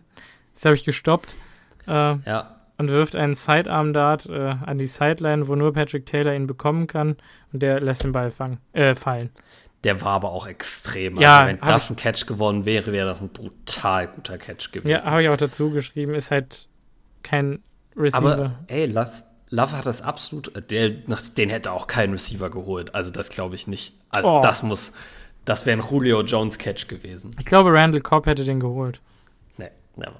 Äh, ich, ich dachte mir nur, dass Jordan Love das extrem gut gemacht hat, hat immer weiter Zeit gekauft für seine Receiver und als er dann festgestellt hat, es geht nicht, hat er einen Ball geworfen, den man vielleicht noch fangen kann, den aber auch nur der Receiver fängt. Also es ist so ein halber Throwaway gewesen, der aber auch gefangen werden kann. Ja, so ein Sidearm-Dart halt, was auch sehr ja, beeindruckend das war. wirklich, das war extrem Oft Plattform nach links rausgerollt, ne, muss man noch dazu sagen. Ja. Ähm, sehr beeindruckender Pass. Also wirklich, wirklich beeindruckend. Und ich glaube, Randall Cobb holt den. Also, aber da kann man sich drüber streiten. äh, haben wir hier noch einen zweiten Drive in der Defense, der auch äh, ja, wichtig war. Also erstmal 50 Yard Return. Äh, tiefer Nadia verpasst da seinen Tackle. Es ist, äh, ja, du schlägst die Hände vom Gesicht zusammen, ich auch. Die Returns waren wieder, oh. Ja, die Coverage war nicht gut, ne? Irgendwie. Also die hatten äh, vier Returns für 137 Yards. Mhm. 59 Yard Return, 27 Yard Return. Das war nicht gut. Mhm. Ja. Dann haben wir einmal Quay Walkers Talent durchschimmern sehen. Er hatte einen so einen Chase-Down-Tackle, wo er wirklich gezeigt ja. hat, wie schnell er eigentlich ist. Gegen den Jones, gegen den Running Back von denen. Ja. Ähm, ich weiß gerade nicht, wie er mit Vornamen heißt, auch egal. Ähm, Tony Jones. Ja, Tony Junior. Jones, genau. Dann haben wir hier nochmal TJ Slayton, der zeigt, dass er das schwarze Loch in der Mitte der Defense sein kann, der alles aufsaugt, was in seine Richtung läuft. Ähm, und Garvin äh, auch mit seinem zweiten Run-Stuff, äh, zweites sehr gutes Play von Garvin. Für Garvin ist es ja auch super wichtig, ähm, gerade wenn Tieper sich auf den Special Teams nicht empfiehlt, dass Garvin dann anfängt, Plays zu machen. Die kämpfen ja offensichtlich auch um Roster-Spot so ein bisschen. Ja. Mhm. Dann habe ich hier eine äh, TJ Slayton Pressure und eine JJ Anakbari Pressure gleichzeitig. Ähm, was einfach nur äh, zur brillanten Woche von Anakbari dazu gerechnet werden kann. Das Einzige, was der noch machen muss, ist, der muss noch das lernen, was auch Rashawn Gary äh, in den letzten Jahren lernen musste, wie er das in Sex umwandeln kann. Ja. Seine starken Rushes. Ja. Ich finde es auch interessant. Wir haben ihn ja an Stelle 179 gedraftet. Und mittlerweile ist ja der Chorus wieder. Anak Barre ist Top 60 Spieler in dieser Draft-Class gewesen. Wie konnte der so weit fallen? Also auch außerhalb von den Packers wird das ja mittlerweile das wieder behauptet. Der klassische Fall von es gab zu viele Fragezeichen, als dass die Teams sich getraut hätten, ihn zu, ihn zu draften. Aber am Ende des Tages hat das gesiegt, was man auch, fand ich, immer wieder auf dem Tape gesehen hat bei South Carolina nämlich JJ Nakbaris absolute Liebe für Football mhm. und die Bereitschaft, sich weiterzuentwickeln. Also wirklich, wie der jede kleine Play von sich oder seinen Teammates bei South Carolina so abnormal gefeiert hat, weil es ihn einfach gefreut hat.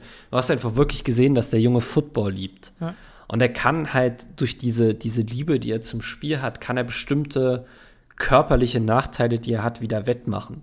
Und das sieht man hier. Aber ja. wie gesagt, das ist so ein 50-50-Ding. Es kann, es kann auch wie bei Rich, also es kann auch so ausgehen, dass er es nicht schafft. Ich glaube nicht. Ich glaube, ich glaube. Es gibt manchmal einfach physische Limitationen, die man nicht, äh, die man nicht überkommen kann. Äh, Ty Summers ist irgendwo ein bisschen ein Beispiel dafür. Das ist, glaube ich, auch jemand, der Football wirklich liebt und der, glaube ich, alles tut, um besser zu werden, der aber einfach nicht agil genug ist. Hm. Aber die Kurve, also ich, die Kurve bei Summers so war halt nie da, ne? Und bei, bei Anak Barre ist sie halt jetzt schon da.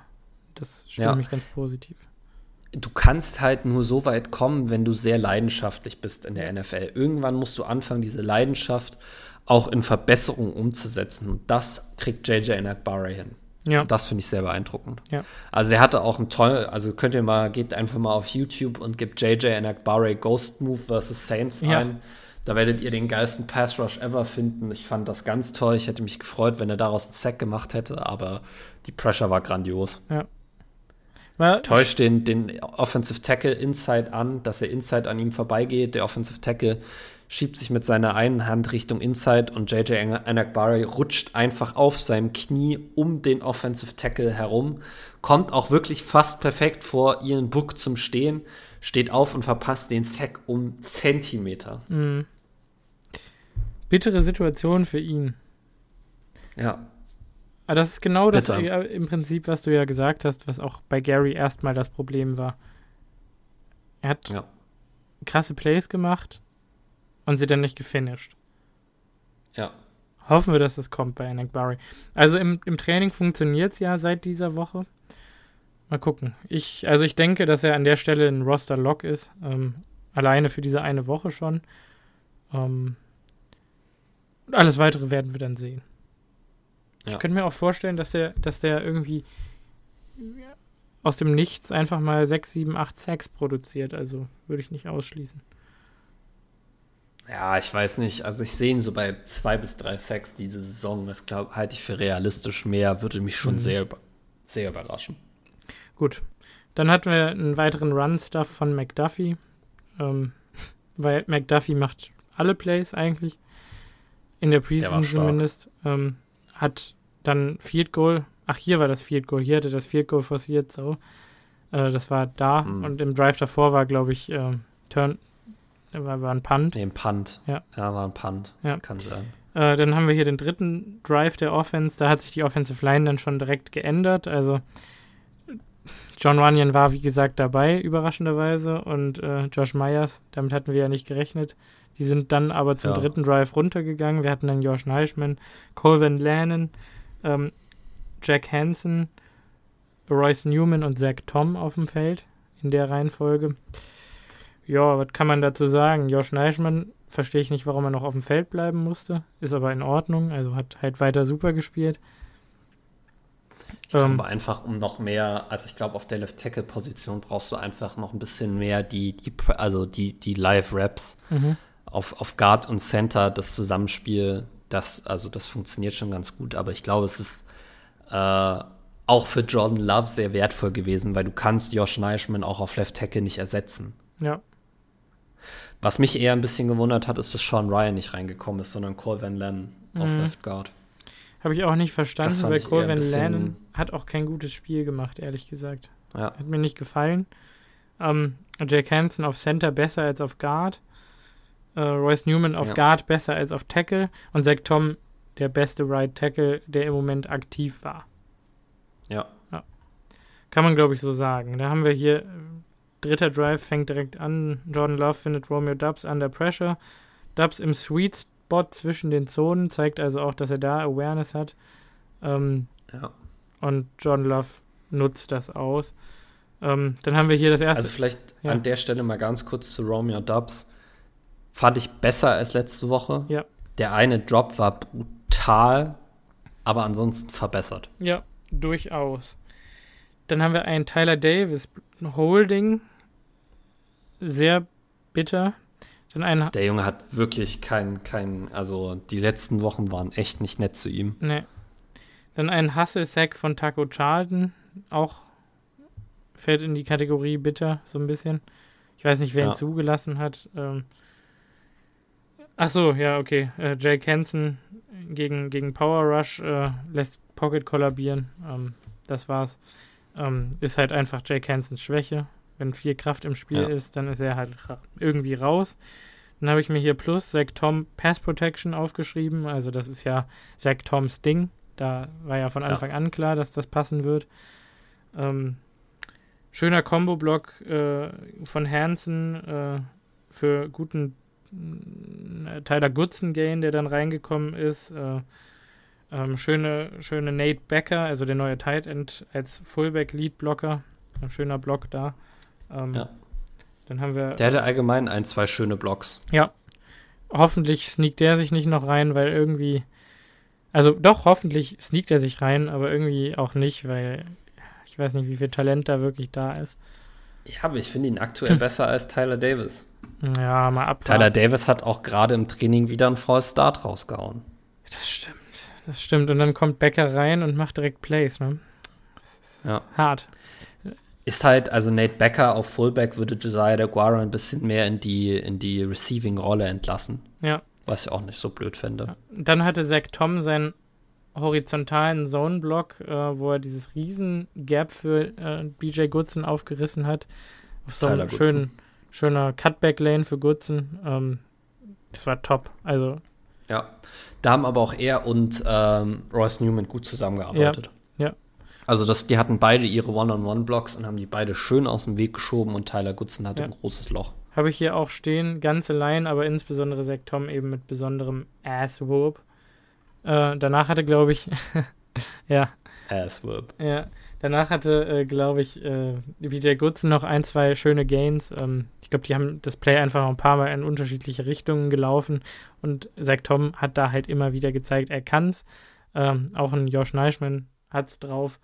Ähm, dann haben wir hier Jordan Love äh, findet äh, ja, Juan Winfrey auf einem Deep Out, hat ein Perfect Ball Placement. Ähm, das war, glaube ich, das Play. Ja, und Juan Winfrey ist in Double Coverage und es haut alles hin. Also es ist immens kleines Window. Also das Play war, glaube ich, war, glaube ich, ein, ein Crosser ja. äh, über die Mitte vom Feld. Und äh, Winfrey ist eigentlich die ganze Zeit gecovert vom Corner und dann Ach, droppt ein noch ein Linebacker in die Zone. Ich glaube, es war ein Crosser. Okay. Äh, weil der, der Ball ging ein bisschen tiefer mhm. Äh, auf, die, auf die linke Sideline. Äh, der Linebacker droppt auch noch rein und Jordan Love mit dem perfekten Ball. Es ist so ein kleines Fenster über die Schulter vom Linebacker. Da, wo nur Juwan Winfrey hinkommt, auch so perfekt platziert, dass Winfrey noch, der kann eigentlich die Füße nur in Bounce kriegen. Wenn er da auf Bounce gegangen wäre, wäre er direkt gecuttet worden. Mhm. Äh, das, war, das war das Play, wo ich gesagt habe, die Poise in der Pocket, der, die Accuracy, der Touch, diesen Ball so zu werfen, das ist, das ist ganz groß gewesen. Ja, und da, diese, ich weiß nicht, vielleicht hat dieser, dieser eine Training, Trainingstag gegen die Saints bei Jordan Love den, mit diesen Momenten in Anführungszeichen bei ihm diesen einen Klick Swagger gesorgt. endlich mal ausgelöst. Ja. Ich glaube, der hat jetzt diesen noch ein bisschen mehr diesen Swagger, von dem Aaron ja. Rodgers auch immer redet, wo sich anfangen solche Places, die sich normal anfühlen für dich. Ja. Genau, er hat einfach einen Schalter umgelegt, Selbstbewusstsein und er kann es ja und jetzt macht er es auch. Schön. Ähm, dann haben wir einen weiteren Romeo Dubs Drop, habe ich hier notiert. Ich weiß nicht mehr genau, was es war. Ja. Ähm, ich auch nicht, aber ich habe es ja auch gelesen, dass er zwei Bälle gedroppt hat. Ja, ich glaube, es war sehr idiotisch. Ähm, dann haben wir eine schöne Tyler Goodson Reception gehabt. Äh, ähm, dann habe ich noch ein Minus für Romeo Dubs aufgeschrieben, tatsächlich. Da hat man ihn auf dem Screen gesucht. Und da war er mir ein bisschen indecisive. Also die Blocks waren jetzt auch nicht Weltklasse. Aber er hat jetzt auch nicht ja, so viel dafür getan, ein, da rumzukommen. Von Loss gestoppt worden. Genau. Ja, das ist richtig. Ja. Das fand ich nicht so schön, aber ich glaube auch Romeo Dubs ist nicht der Spieler, den man auf einem Screen anwirft. Zumindest noch nicht. Nee, das glaube ich auch nicht. Mm, ja. Dann habe ich hier Royce äh, mit einem dicken Plus für Zone Blocking aufgeschrieben. Ähm, darunter, dass mir äh, Tyler Goodson wirklich sehr gut gefällt. Ähm, der First Cut ist schon bombastisch, das sage ich ja jetzt seit Wochen. Und jetzt hat er mir ja. noch einen Spin-Move gezeigt, der mir auch sehr gut gefallen hat. Äh, ja. 10 Carries für 42 Yards, der längste war 15 Yards, war eine gute Performance von Tyler Goodson. Bisschen wie Kylan Hill letztes Jahr in der Preseason. Mhm. Ja. Der sichert sich einen Roster-Spot gerade. Ja, er hat ja auch Receptions gehabt. Mm, es ist richtig. Eine Reception für 10 Yards. Ja, genau, das war die davor dann. Ähm, und dann habe ich hier den Natürlich stehen in Jordan Love Faith auf äh, Romeo Dubs für einen Touchdown. Äh, das hat mich sehr stark an Aaron Rodgers, findet Davante Adams erinnert. Oh, es war ein Traum. Mhm. Obwohl, ja, ich weiß nicht, er, äh, Rogers hat Adams die Dinger eher in die Ecke der Endzone geworfen. Ich fand, das war eher Roger zu, äh, Rogers zu Nelson, wenn Nelson dann einfach hochgeht und den Typen Moss, der da gegen ihn spielt. Gut, Adams also hat. Also einfach dieses drübergreifen. Ja. ja. Ja, aber ist egal, es war auf jeden Fall ein toller Wurf, ein, ein starker Catch. Genau. Da habe ich nochmal fett drunter stehen, Ballplacement on point, also. Ja wenn du, ihn anders, wenn du ihn anders platzierst, kommt der Corner halt ran und schlägt ihn weg. Ja. Oder er fliegt out of bounds. Also auch da das Window super klein. Natürlich ein klein, also eine kleinere Distanz, die der Ball zurücklegt und trotzdem umso wichtiger in der Endzone. Ähm, ja. Super. Dritter Drive D. Ähm, wieder schlechtes Special Teams Coverage. Ich habe mir gar nicht aufgeschrieben, wer den Tackle äh, verpasst hat, aber es war ja. irgendwie auch so die Story der Special Teams, dass da Tackles verpasst wurden, schlechte Lanes gelaufen wurden, beziehungsweise das Problem des letzten Jahres, dass die Lanes nicht eingehalten wurden von multiplen Spielern. Sehr problematisch. Ähm, danach hatten wir einen, einen brutalen Tackle von Chris Barnes in den Flats. Ähm, Habe ich hier daneben stehen, Linebacker 4. Ja. Das war wunderschön. Den hat er gerochen. Den hat er, ja. glaube ich, für ein Yard Verlust oder, oder ja. Oder No das Gain. Das war, glaube ich, ein, ein Loss ja. sogar. Ja. Also es, da zeigt er auch, wir haben ja immer gesagt, er hat nicht diesen Sideline-to-Sideline-Speed an sich in Coverage, aber er hat diese Explosion und dieses Tackling. Ne? Und das hat er da gezeigt. Also er hat ihn ja voll weggehauen, ja. den Back. Ähm, ja, dann ähm, direkt das nächste Play. Äh, sehr gute Coverage von, äh, von Chris Barnes nach einem Read. Also ja. Auch sehr beeindruckend. Äh, also die Coverage, das war, glaube ich, äh, der Running Back liegt durch die Offensive Line genau. und dann äh, nach außen. läuft eine Route nach, nach rechts raus. Ja. Und äh, Chris Barnes war wirklich eins zu eins bei ihm. Ja, und ich glaube, also der diese Spieler kurzen Sachen kann der auch covern. Es ist alles, was tiefer geht als zwei Yards über die Line of Scrimmage, wo er ein bisschen Probleme ja. kriegt. Und Rico Gafford war auch noch gut positioniert und hätte fast die Interception gehabt. Da war sehr, sehr schwierig. Das war noch, das war noch ein Play danach. Nee, nee, da das war genau das Play. Äh, das ist dem Receiver dann, dann wegen Barnes. Zwei unterschiedlich, das, dann reden wir mit zwei unterschiedlichen Plays. Es gab ein Play, äh, wo Chris Barnes den, den, den Running Back aus der, in der Flat hatte. Da hat er die Hand dran bekommen. Ja. Es war quasi eine, eine Pass-Defense. Und bei Rico Gafford fällt der, der Receiver, slippt, glaube ich, weg. Äh, Chris Barnes wirft sich rein und fängt ihn fast ab. Ja. Und Rico Gafford kriegt ihn dann quasi im Rutschen auch nicht festgehalten. Ja, genau, es waren genau. zwei, zwei gute Coverage-Plays von Chris Barnes. Ja, ja. Und dann, und, und halt davor der, ähm, ja, stimmt, stimmt. Und dann haben wir hier noch den, danach einen kleinen Mist-Tackle von Rico Gafford, das habe ich mir als Minus notiert weil Rico Gafford für mich eben gerade ein sehr interessanter Spieler ist fürs Roster oder auch nicht fürs Roster. Ähm, oh, für den Practice Squad, glaube ich, ist ja. das ein sehr interessanter Spieler. Ja. Dann hier Sean Davis plus als äh, Safety Blanket aufgeschrieben, hat da einen schönen Tackle gemacht irgendwo, wo es zu was viel Schlimmerem äh, hätte kommen können, wenn er nicht in Space tackeln könnte.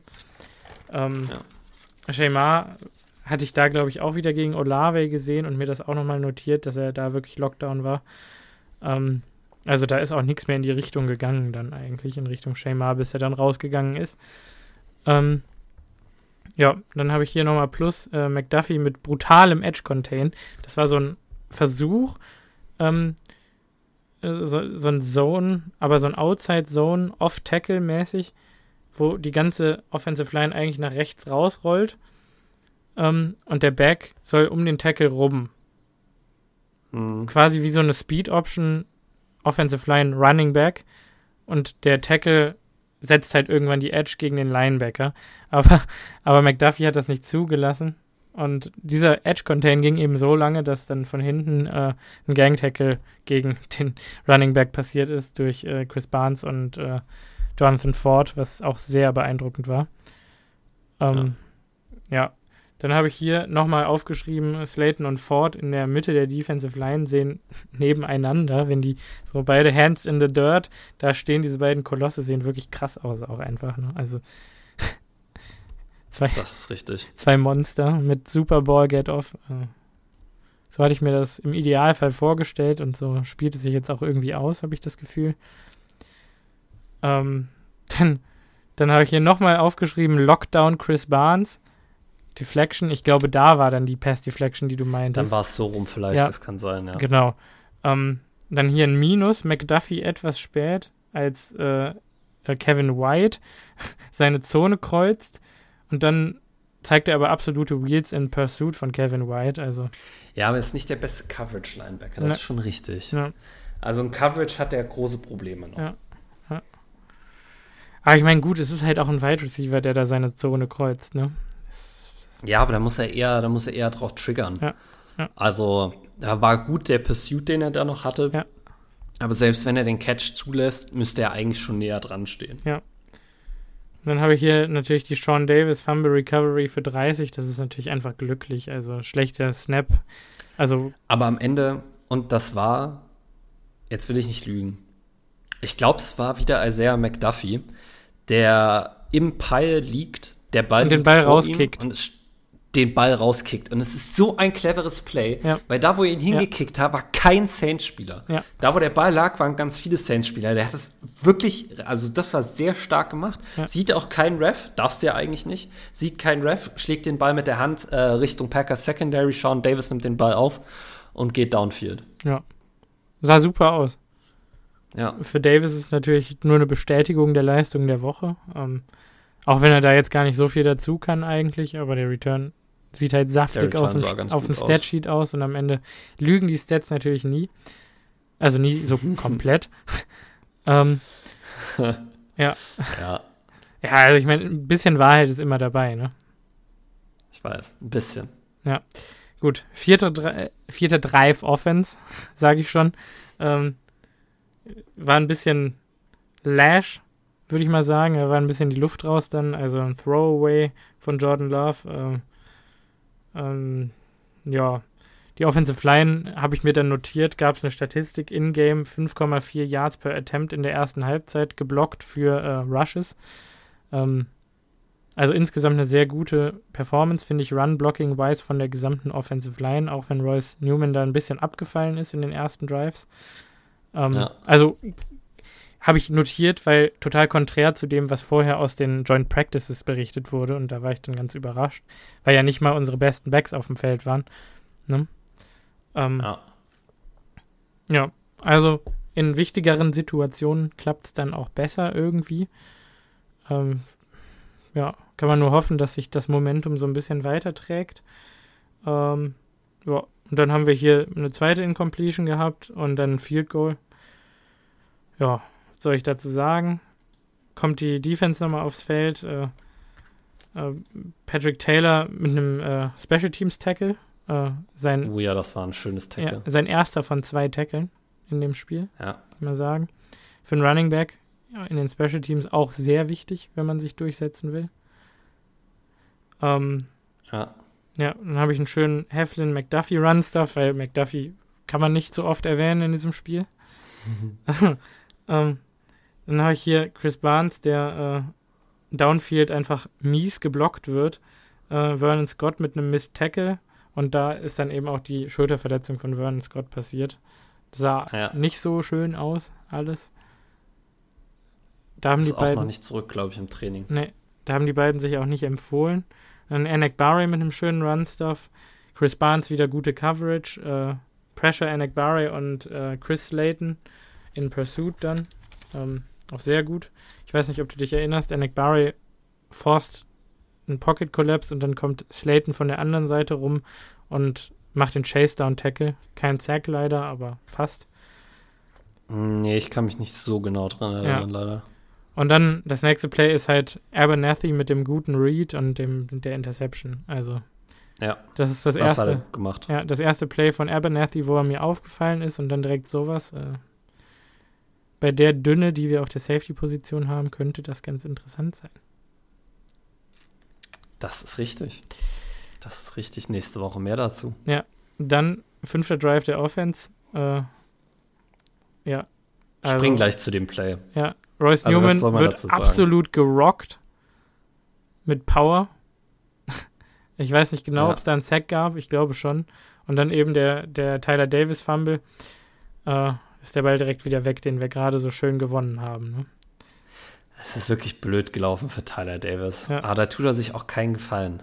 Hey, das ist schlecht. Also da musst du auf die Knie gehen und schlecht. den Ball sichern.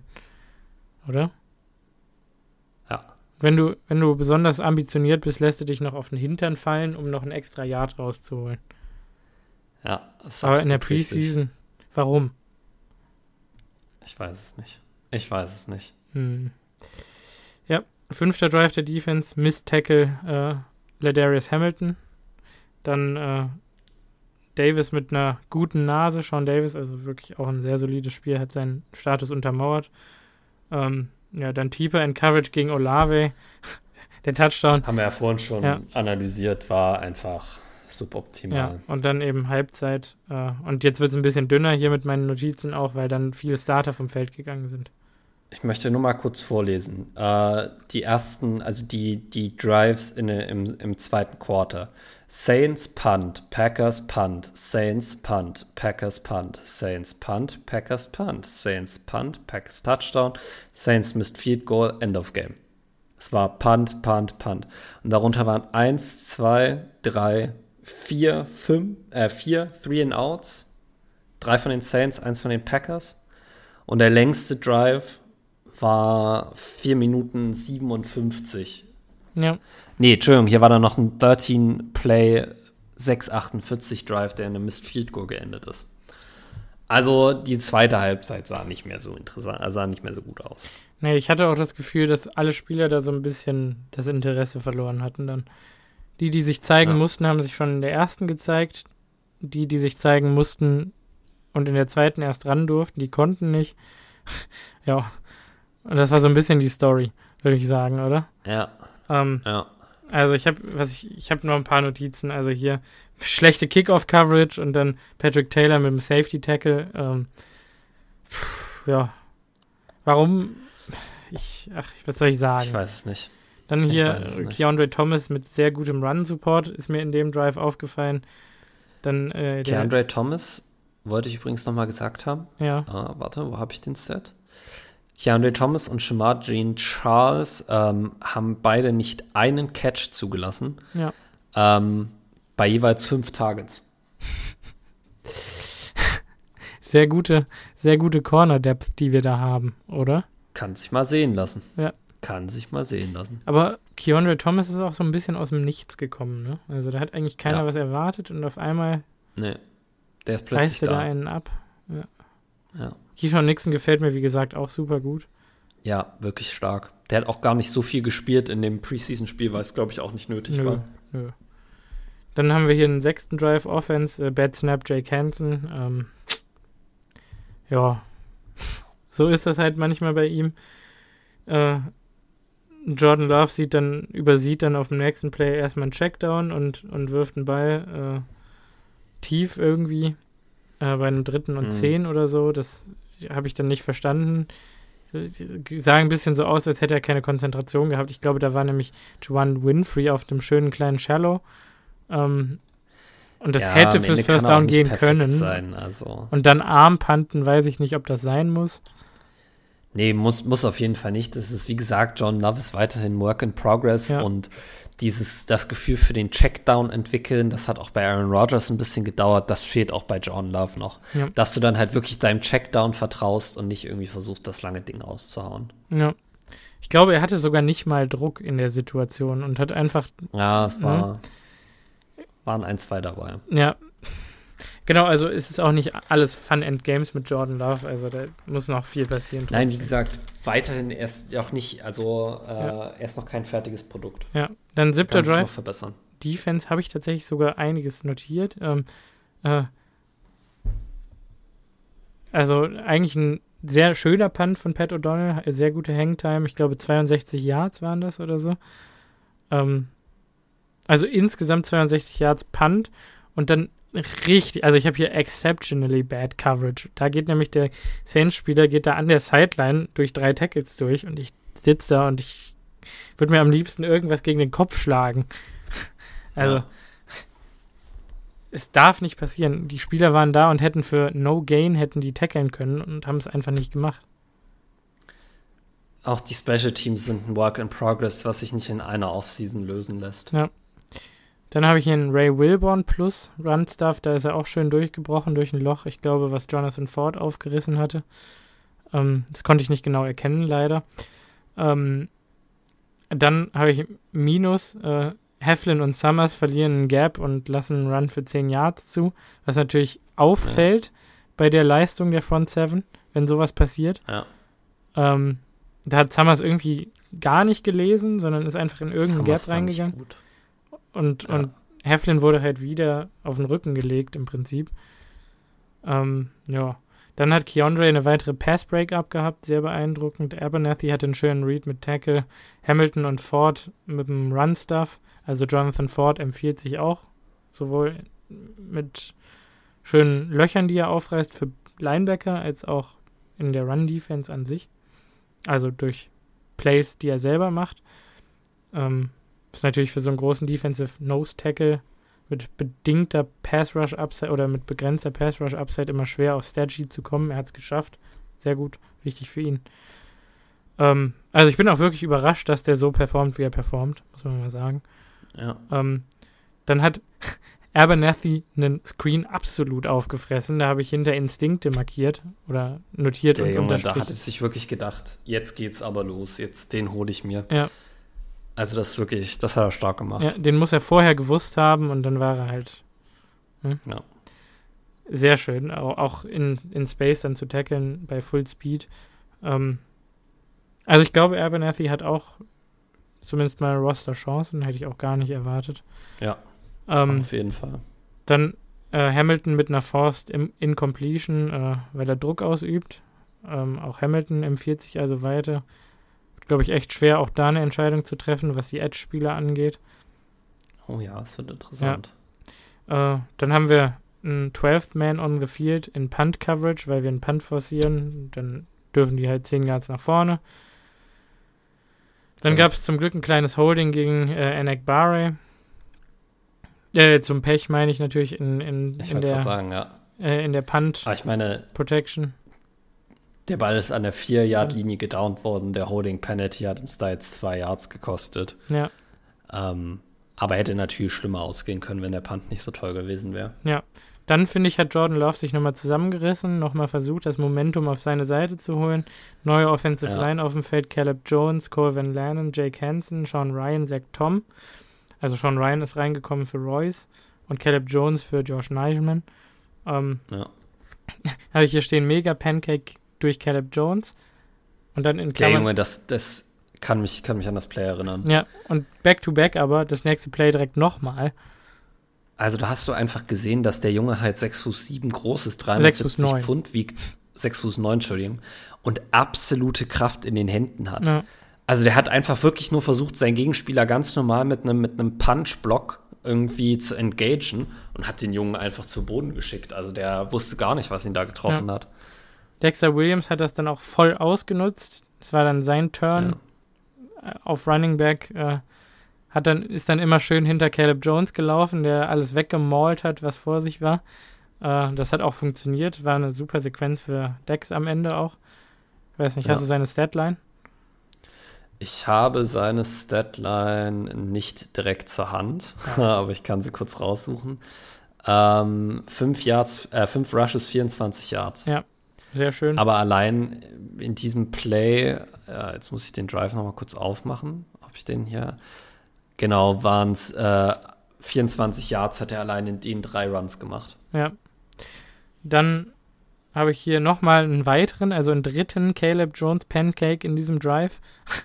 ähm, in Pass Protection gegen Kyle Granderson, was ich wirklich auch, also so beeindruckt fand, äh, beeindruckend fand, dass ich es nochmal notiert habe. Ähm, da ja. fragt man sich dann doch irgendwann, ob er nicht doch auch ein Roster-Guy ist.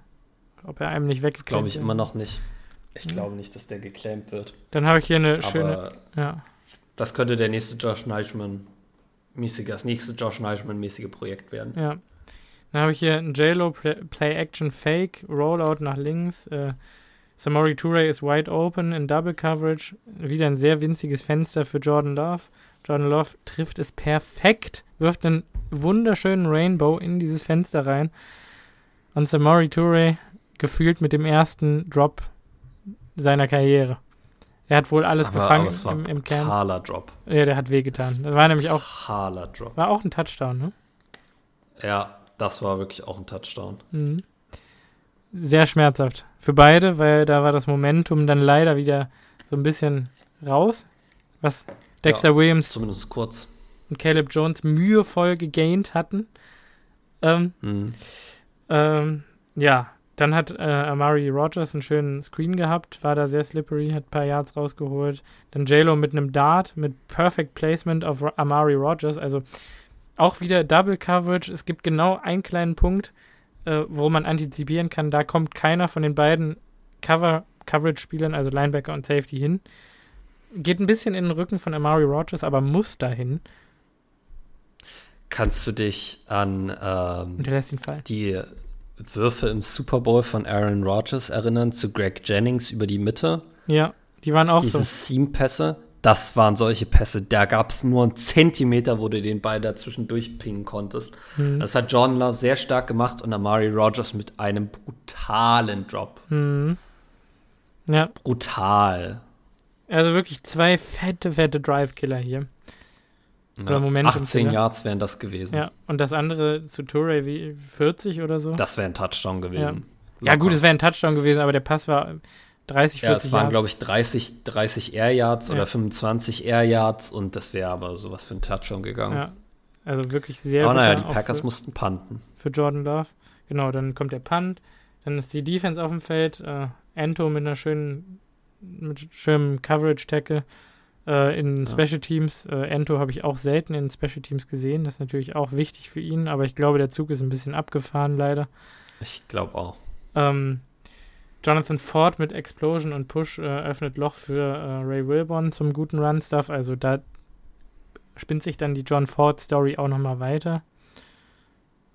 Also wirklich. Ja. Ähm, hands down, Jonathan Ford besprechen wir nächste Woche. Ähm, hm. Also gucken wir mal, was nächste Woche passiert, ne? Aber. Ja. Ähm, dann hier Summers, äh, der auch nochmal einen Screen äh, auffrisst. Ähm, also dann auch nochmal geschafft, ein Play zu machen, um dann nicht komplett hinter Ray Wilborn zurückzubleiben als Linebacker 6. Ähm, ja, deswegen hat es am Ende wahrscheinlich Alice Brooks getroffen und nicht Ty Summers. Ja. Das war das Play, was ihn am Leben erhalten hat. Schön Punt forciert, hm. neunter Drive Offense. Hier habe ich nochmal gesondert auf, Jake, äh, auf Sean Ryan, unseren Drittrunden Offensive Guard, äh, geachtet. Und der hat mir sehr gut gefallen. Also in Pass Protection so lala. Äh, aber in mhm. das Run-Blocking von ihm ist wirklich auch sehr beeindruckend, fand ich. Also direkt durch die Bank weg. Ähm, das ist doch schon mal ein guter Ausblick zumindest. Ja. ja. Dann Amari auf dem Jet Sweep hat nochmal gezeigt, dass er wirklich auch der Gadget-Spieler sein wird dieses Jahr. Der neue Swervin Irvin. Ähm, Caleb Jones, ein weiterer Pancake. ähm, also in Madden äh, wird ja diese Story, äh, Quatsch, nicht die, die Story, äh, die, die, dieser Stat geführt Stat. immer. Ja. Ähm, schade, dass er das nicht auch von ESPN geführt wird oder von NFL.com. Sonst Leider würden wir nicht. eine, eine, irrational hohe Zahl sehen. Ähm, dann ein Endaround auf äh, Ishmael Hyman, der so ein bisschen funktioniert hat, glaube ich auch. Ähm, ja, dann Sal Canella mit einem schönen Catch und Yards After Contact sogar. Also da hat er die Schulter runtergenommen, ist ein bisschen an der Sideline gerumbelt. Ich glaube, dass Canella mit dem Daphne Cut auch irgendwie noch im Spiel ist. Der hat keine Roster-Chancen. Ah. Keine. Warten wir es ab. Ein Target in, in zwei Preseason-Spielen. Warte mal, wart mal nächste Woche noch. Als ab. Receiving Tight End. Wart mal nächste Woche noch ab. Das sah nicht schlecht aus, aber da musste man mehr sehen. Das ist für mich ein klarer Practice Squad-Kandidat, weil mhm. der macht sich ganz gut, aber Practice Squad, nicht Roster. Ja, gut, okay, wahrscheinlich eher Practice Squad. Dann hier ein Mist-Block, Pass-Block von äh, Sean Ryan, also Inconsistency ist da. Deswegen sehen wir ihn wahrscheinlich auch so spät erst, weil er wirklich in der ja. Packing Order sehr weit hinten ist in dieser Offensive Line. Ähm, leider für einen Drittrunden-Pick. Gib ihm ein bisschen Zeit. Okay. Warum sollte der sich nicht noch entwickeln? Ja. Ich würde den noch nicht abschreiben. Dann direkt danach weil sich die Guards einfach nicht empfehlen wollten. Mistblock von Cole Van Lanen. Hm. Dann ein weiterer Drop, Amari Rogers. Äh, da habe ich aufgeschrieben, vielleicht war das Ballplacement von Jordan Love dann nicht ganz perfekt. Puh. Ja. Ich weiß es kein, hab das Play nicht mehr genau vor mir, da kann ich leider nichts zu sagen. Ja, weiß ich gerade auch nicht mehr genau. Jedenfalls mussten wir danach punten, dann kam der zehnte Drive. Ähm, da gab es wieder einen Punt, da habe ich mir gar nichts zu aufgeschrieben, außer dass es ein schlechter Drive war. Äh, ein neunter Drive der Offense, dann Quatsch, der Defense, so. Es war einfach ein schlechter Drive der sagen, Saints. So. Das war ein schlechter Drive der Saints. Genau, da hat auch keiner, keiner ein Standout-Play gemacht von unserer Defense, sondern das ist einfach ein Three-and-Out gewesen, weil da keiner mehr was gemacht hat. Äh, ja. Dann war der zehnte Drive unserer Offense. Sean Ryan nochmal mit einem schönen Run-Block und dann halt der Danny Edling Touchdown daraus resultierend aus diesem Block.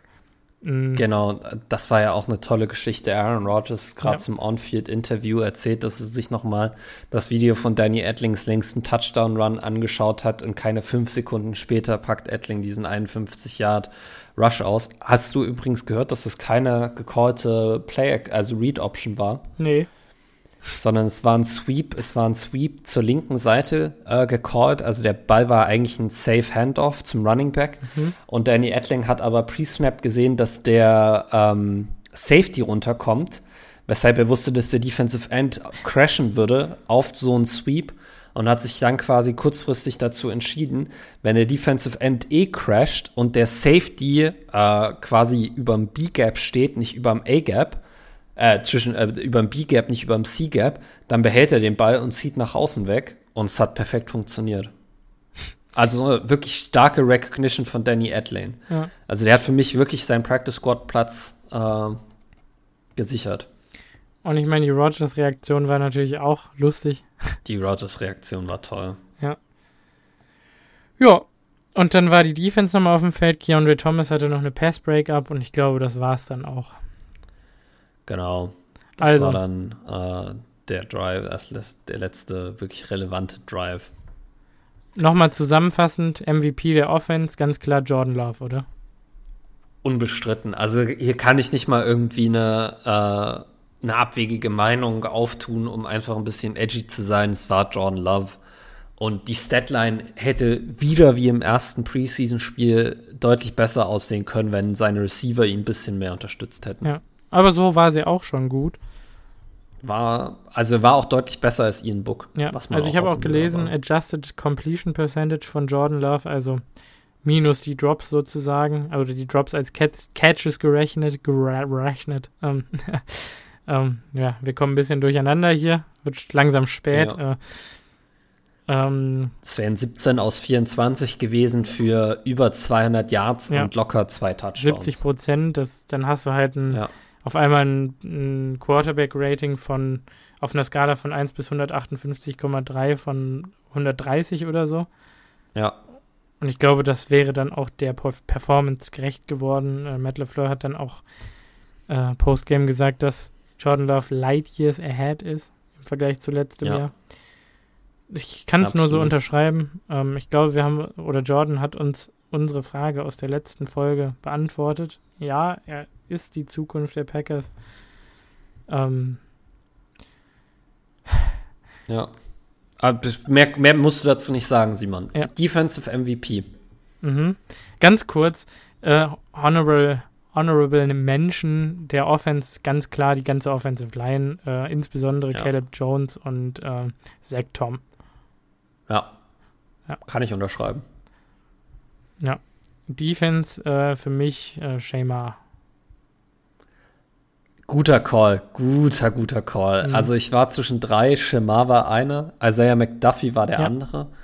Ähm, Ich glaube tatsächlich, ich muss es Micah Abernathy geben. Huh. Pick gehabt, äh, also den Pick gehabt, keine Coverage-Busts gehabt, also solide in der Coverage und dieses, äh, dieser äh, Tackle for Loss bei dem Screenplay war sehr stark. Ja. Ich glaube, Micah Abernathy ist sleepy äh, good. Also der könnte sich wirklich auf, auf unser Roster schleichen. Ich glaube, wir sind sleepy und er ist sneaky good, aber ja. Scheiße, ja, na, Entschuldigung, jetzt habe ich auch noch geflucht hier. Oh Gott.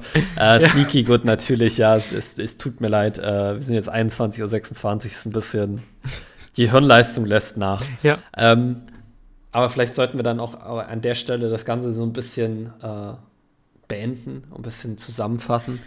Ähm, nächste Woche geht es gegen die Kansas City Chiefs. Ja. Äh, das Spiel könnt ihr live auf The Zone sehen, äh, wenn ihr keinen Game Pass habt, weil ja. letzte Woche die, die Frage kam die Chiefs haben mit The Zone einen Exklusivvertrag unterschrieben, dass alle Preseason-Spiele der Chiefs bei The Zone zu sehen sind. Also auch das Packers-Spiel.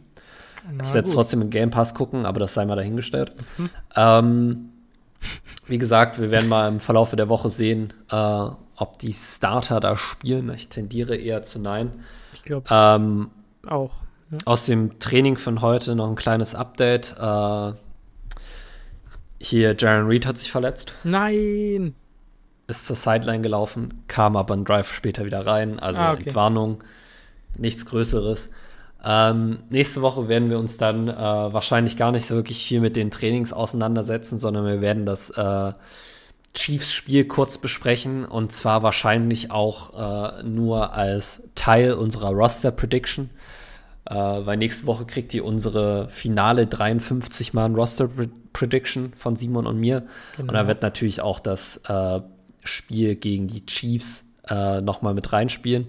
Äh, das ist diese Woche tatsächlich nicht Freitag auf Samstag, sondern Donnerstag auf Freitag. Das ist eins der Early Preseason-Spiele. Ähm, genau, das werden wir euch dann in der nächsten Folge ähm, ja, nochmal ein bisschen vortragen. Sollen wir, sollen wir die. Was ähm, da so passiert ist. Sollen wir die Folge einfach abschließen mit einem Match Nightment? Äh, Nightment, ja, jetzt reicht's aber hier. Match Nightman Tweet. Ähm, über Christian Watson von gerade ja. aus, dem, aus dem Camp. Ja. Christian Watson just mossed Rico Gafford for a big gain down the right sideline on a nice throw from Jordan Love. Put the backup offense in position for a field goal during end of game scenario period where offense trailed by two. Das heißt also, Jordan Love hat mal wieder eine Two-Minute-Offense gewonnen mit der Hilfe von Christian also, Watson. Wir übersetzen jetzt das auch nochmal kurz, kurz ins Deutsche. Es waren zwei Minute-Drill. Äh, ja. Die Packers hatten den vierten und zehn.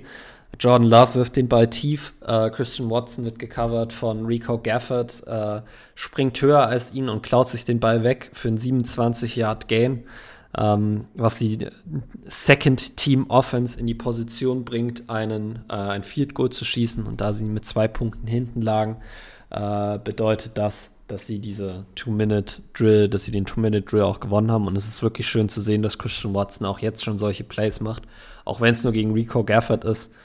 Ähm, ich habe tatsächlich aus dem, äh, aus dem Training davor gehört, dass äh, Jair Alexander wohl drei One-on-One-Raps hatte. Zwei gegen Christian Watson, ein gegen Romeo Dobbs, alle drei gewonnen hat, alle drei Pass Deflections. Also, welcome to the NFL, Rooks. Uh, this is Mr. All-Pro Calling. Ja. Ähm, das ist äh, auf jeden Fall schön zu Ach sehen. So, es gab doch diese Woche sogar auch noch so ein Jair-Zitat, das muss ich jetzt noch einwerfen. Da hat er, glaube ich, einfach nur gesagt, I am the best, I am the man oder sowas. Das kann durchaus sein. Ja. So, und damit wollen wir uns auch äh, für heute von euch verabschieden. Es war uns eine Freude. Mhm. Ich hoffe, der Hörgenuss hat nicht zu sehr darunter gelitten, dass wir beide so ein bisschen müde waren. Ähm, und dann würde ich sagen, wir hören uns nächste Woche wieder. Bis, Bis dann. Ciao.